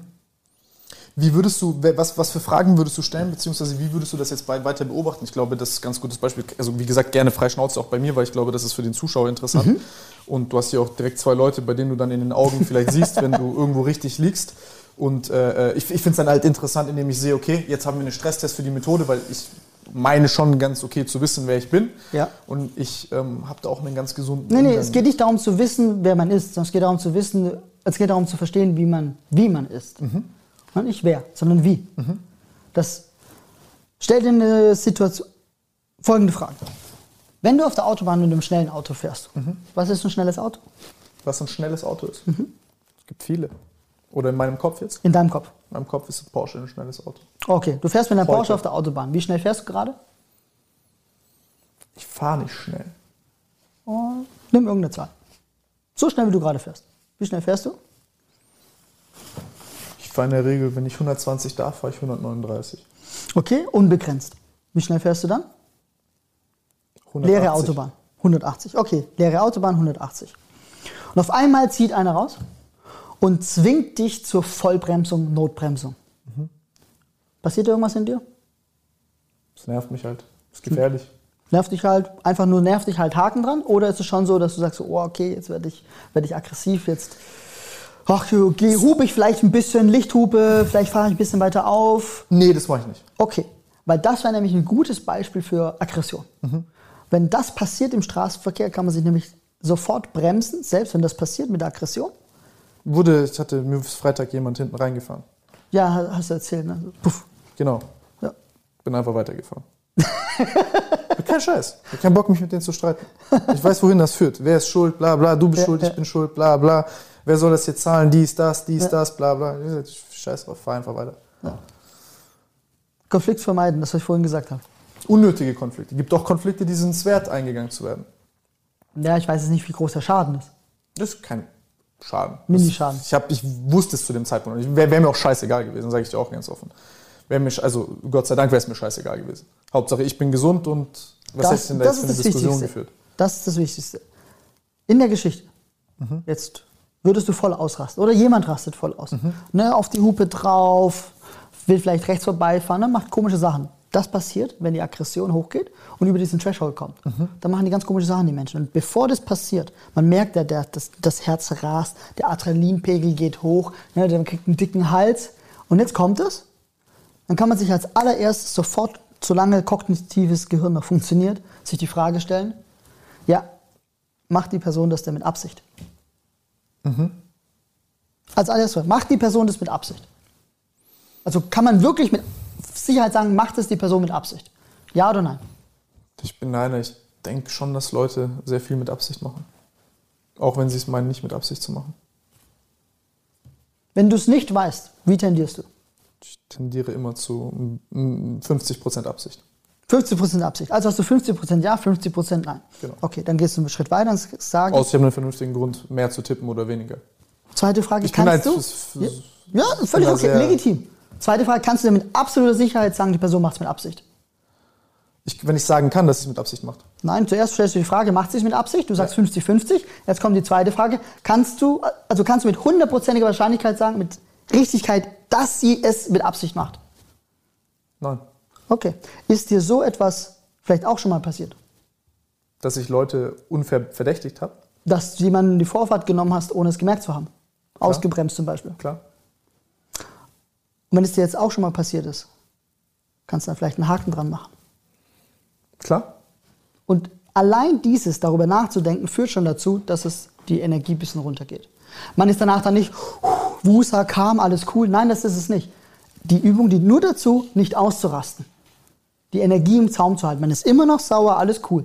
Was es dazu geführt hat, ist eben nicht die Kontrolle verlieren und dann dieses knallharte Hupen, drauffahren, rechts vorbei, sondern einfach schnell noch denken, das ist halt der Trick. Man muss es halt schaffen, bevor man da drüber kommt. Das ist zum Beispiel eine Übung. Also, okay, verstehe, verstehe, verstehe. nicht die Emotion werden, sondern kurz darüber nachdenken. Genau. Dem Ganzen dann Fahrt rausnehmen und dadurch, dass du darüber nachdenkst, hast du Richtig. dir schon genug Zeit verschafft, Eh, voilà. bevor du Ja. reaktiv aus dem Affekt heraus eine dumme Sache machst. Richtig, genau, genau. Selbe kann man mit Angst machen. Es passiert eine Situation, die Leute erfahren Angst, es brennt irgendwo irgendwas und die Leute rasten dann aus. Oh mein Gott, oh mein Gott, es brennt, oh Gott, es brennt. Schon Wann ist das spät. letzte Mal, dass du aus dem Affekt gehandelt hast? Was Dummes gemacht hast? Aus dem Affekt handeln. Irgendwas, wo du halt ausgerastet bist. Ich raste nicht aus. Gar nicht? Nein, wieso sollte ich ausrasten? Nein. Bist gar nicht ausgerastet? Also ich bin früher ausgerastet, schon wahrscheinlich viele, viele Jahre nicht mehr, nein. Nein, das war ja genau mein Ziel, mich immer zu steuern und zu kontrollieren, damit es eben nicht passiert. Also heißt, wenn ich etwas mache, dann ist es ganz bewusst. Was es jetzt weniger gut oder schlecht macht, so einfach, ich mache es dann halt bewusst. Es ist nicht, dass ich dann keine Kontrolle darunter habe. Das nicht, nee, das gibt's nicht mehr. Also auch Thema Angst oder etc. Ne? Ich bin jemand, ich suche immer Situationen, in denen ich ganz viel Angst erfahre, um daran zu wachsen. Zum Beispiel ich gehe auf Klettersteige, für die ich total ungeeignet bin. Und ich weiß, okay, wird ein bisschen schwierig. Bisschen ist übertrieben, weil das wird, ach, ich hänge dann halt irgendwo im Berg und weiß nicht, wie ich weiterkomme. Und das ist dann genauso ein Moment, wo ich eben diese Angst, ne, da kommt natürlich Angst hoch. Ne, mir geht, geht ziemlich schnell die Kraft dann aus, habe die Technik nicht und jetzt mach, was mache ich? Und das triggere ich dann. Und dann versuche ich in dem Moment meine, meine Angst unter Kontrolle zu behalten, weil ich weiß ja, im schlimmsten Fall lasse ich mich einfach fallen und ich sitze halt im Seil. Nicht besonders angenehm, auf jeden Fall, ich würde nicht abstürzen. Was natürlich in dem Moment, in dem ich nicht weiterkomme, nicht existent ist. Weil da ist es so, oh scheiße, da geht es 400, 500 Meter runter. Ich weiß nicht, wo die nächste äh, Stufe ist, weil es ist keine Stufe, weil jetzt geht es am Fels weiter, keine Ahnung, wie mache ich es. Und dann lerne lerne ich quasi wieder diesen Moment, mich zu sammeln, atmen. Atmen ist immer das Allerbeste. Und dann geht es wieder weiter. Kognitiv einschalten, die Angst nicht drüber kommen lassen und dann wieder einen Schritt weiter. Das stimmt, das mit dem Atmen ist eine sehr, sehr einfache Art und Weise, seine Aufmerksamkeit auf was Ja, immer. Beruhigendes zu lenken. Immer, immer. Wenn Menschen emotional extrem, also wenn die Emotionen, die Energie sehr hoch ist, verändert sich die Atmung extrem. Entweder es wird extrem schnell und kurz oder es wird extrem flach und langsam. Beides ist nicht gut für den Organismus, führt ihn ins Au- außer dem Gleichgewicht. Darum ist es wichtig, dass man das als erstes kontrolliert, damit die Maschine läuft. Das ist wie beim Auto. Wenn der Motor plötzlich stottern würde, kann man auch nicht mehr weiterfahren. Ja, Schlimmste, was passiert, ne? wenn man in einer Kurve ist und es driftet, stell dir, stell dir vor, du bist in einer Kurve, es driftet und jetzt würde der Motor anfangen zu stottern. Das hält, das, nie wieder fängt man das ein. Ja, du hast da auch eine sehr interessante ähm, ähm, Persönlichkeitskonstitution. Wir hatten das ja vorhin, hast du einen kleinen Persönlichkeitstest Test gemacht mit einer Kollegin. Klein ist gut, der hat voll lang gedauert. Da haben wir andere Methoden. haben wir andere Methoden. Ähm, in dem Test, ich habe den jetzt nicht auswendig, ich habe ihn nur kurz durchgeskippt, bevor ich äh, hierher gekommen bin, ähm, ist mir aufgefallen, also es ist sehr deckungsgleich, natürlich passt das zu, zu, zu, zu der Art und Weise, wie du sprichst, zu der Art und Weise, wie du dich verhältst. Das heißt, ich denke, dass du ihn auch wahrheitsgemäß ausgefüllt hast. Habe ich? Ähm, und was mir aufgefallen ist, ähm, also in dem Test erstmal, du hast eine, eine, eine, extreme Persönlichkeit. Die ist- Ich finde die sehr spannend, weil laut dem Test, wie gesagt, man kann jetzt, ne, was, Alles was gut. misst der Test, welche Ja. Modelle stehen zur Verfügung. Die Persönlichkeit ist ein sehr viel komplexeres äh, äh, Konstrukt. Wir haben mit einem Big Five-Test das Ganze gemessen, aber ich finde, es gibt mal einem, eine kleine Ahnung.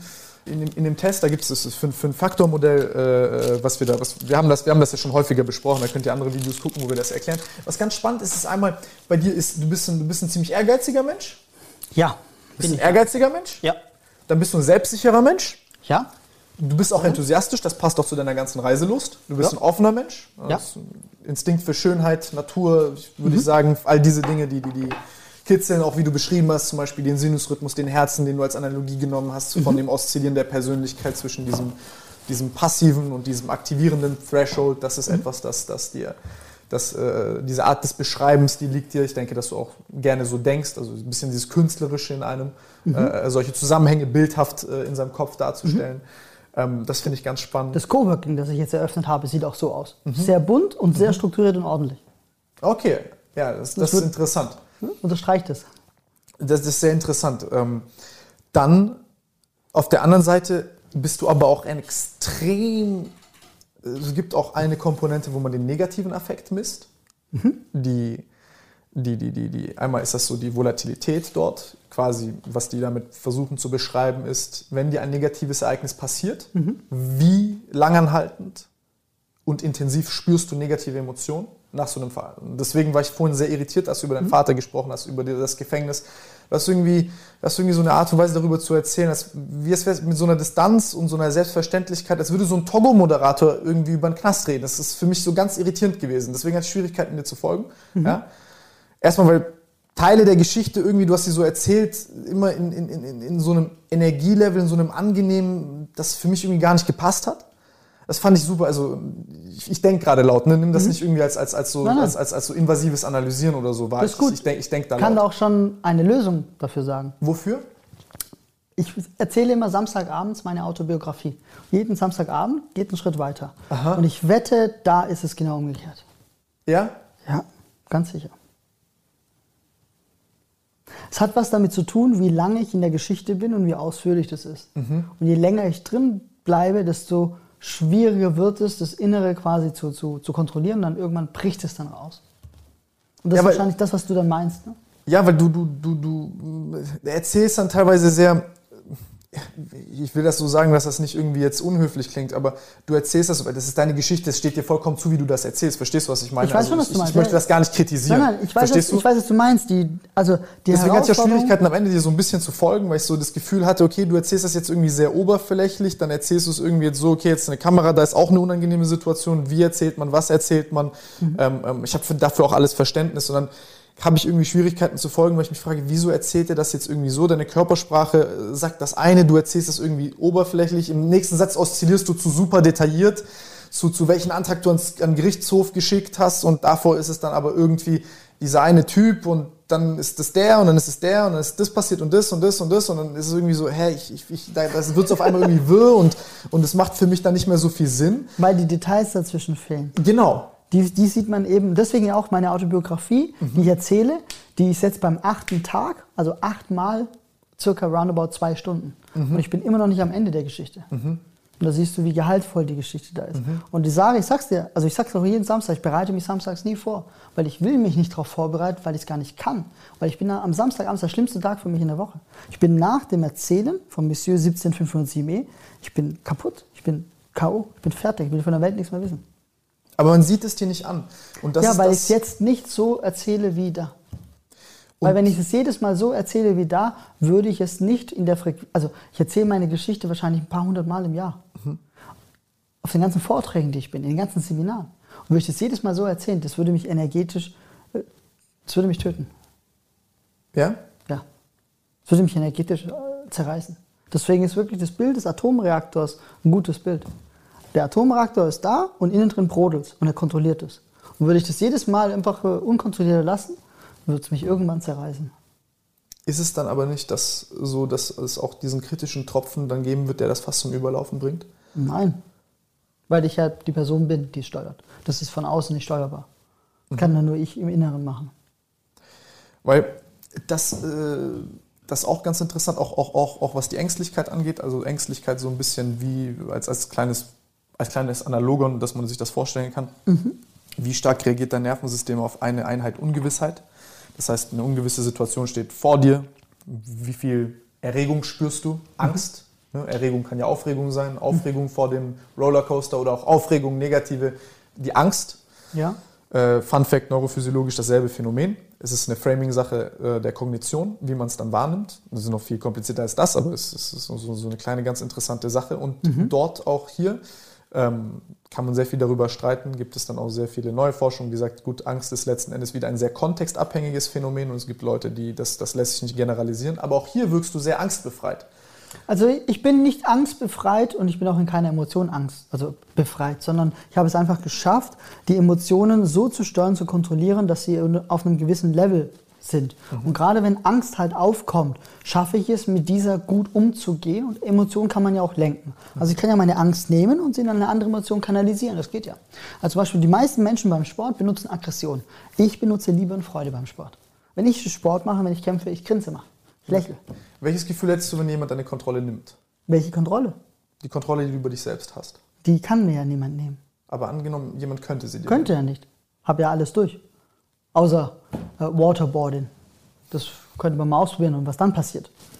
Weiß ich nicht. Also, nö, da gibt's nichts. Ich meine, meine innere Welt ist so gefestigt, dass ich weiß, da kann niemand mir irgendetwas nehmen, weil das bin ich. Gibt's nicht. Also ich habe diese Angst nicht, dass man mir etwas nehmen kann, weil man, ich habe nichts, was man mir wegnehmen kann. Vielleicht ist das besser gesagt. Man kann nichts wegnehmen, weil ich habe nichts, was man mir wegnehmen kann. Das ist vielleicht besser gesagt. Die Leute, die in den Raum reingucken und wollen so, ah, da nehme ich jetzt das weg, die werden nichts als Leere finden. Und Leere ist ja nicht nichts, sondern das ist es halt. Also man kann mir nichts wegnehmen. Darum keine Angst. Heißt nicht, dass ich Konsequenzen gut finde. Ich zahle keine Steuern, Finanzamt ist böse zu mir. Das finde ich nicht gut. genau, ne, das nicht. Es ist halt einfach diese Angst. Also ich habe nicht diese Angst zu, zu sterben oder das ist, ich habe alles fertig, das ist alles ein Haken dran. Ich weiß, dass ich gehen werde.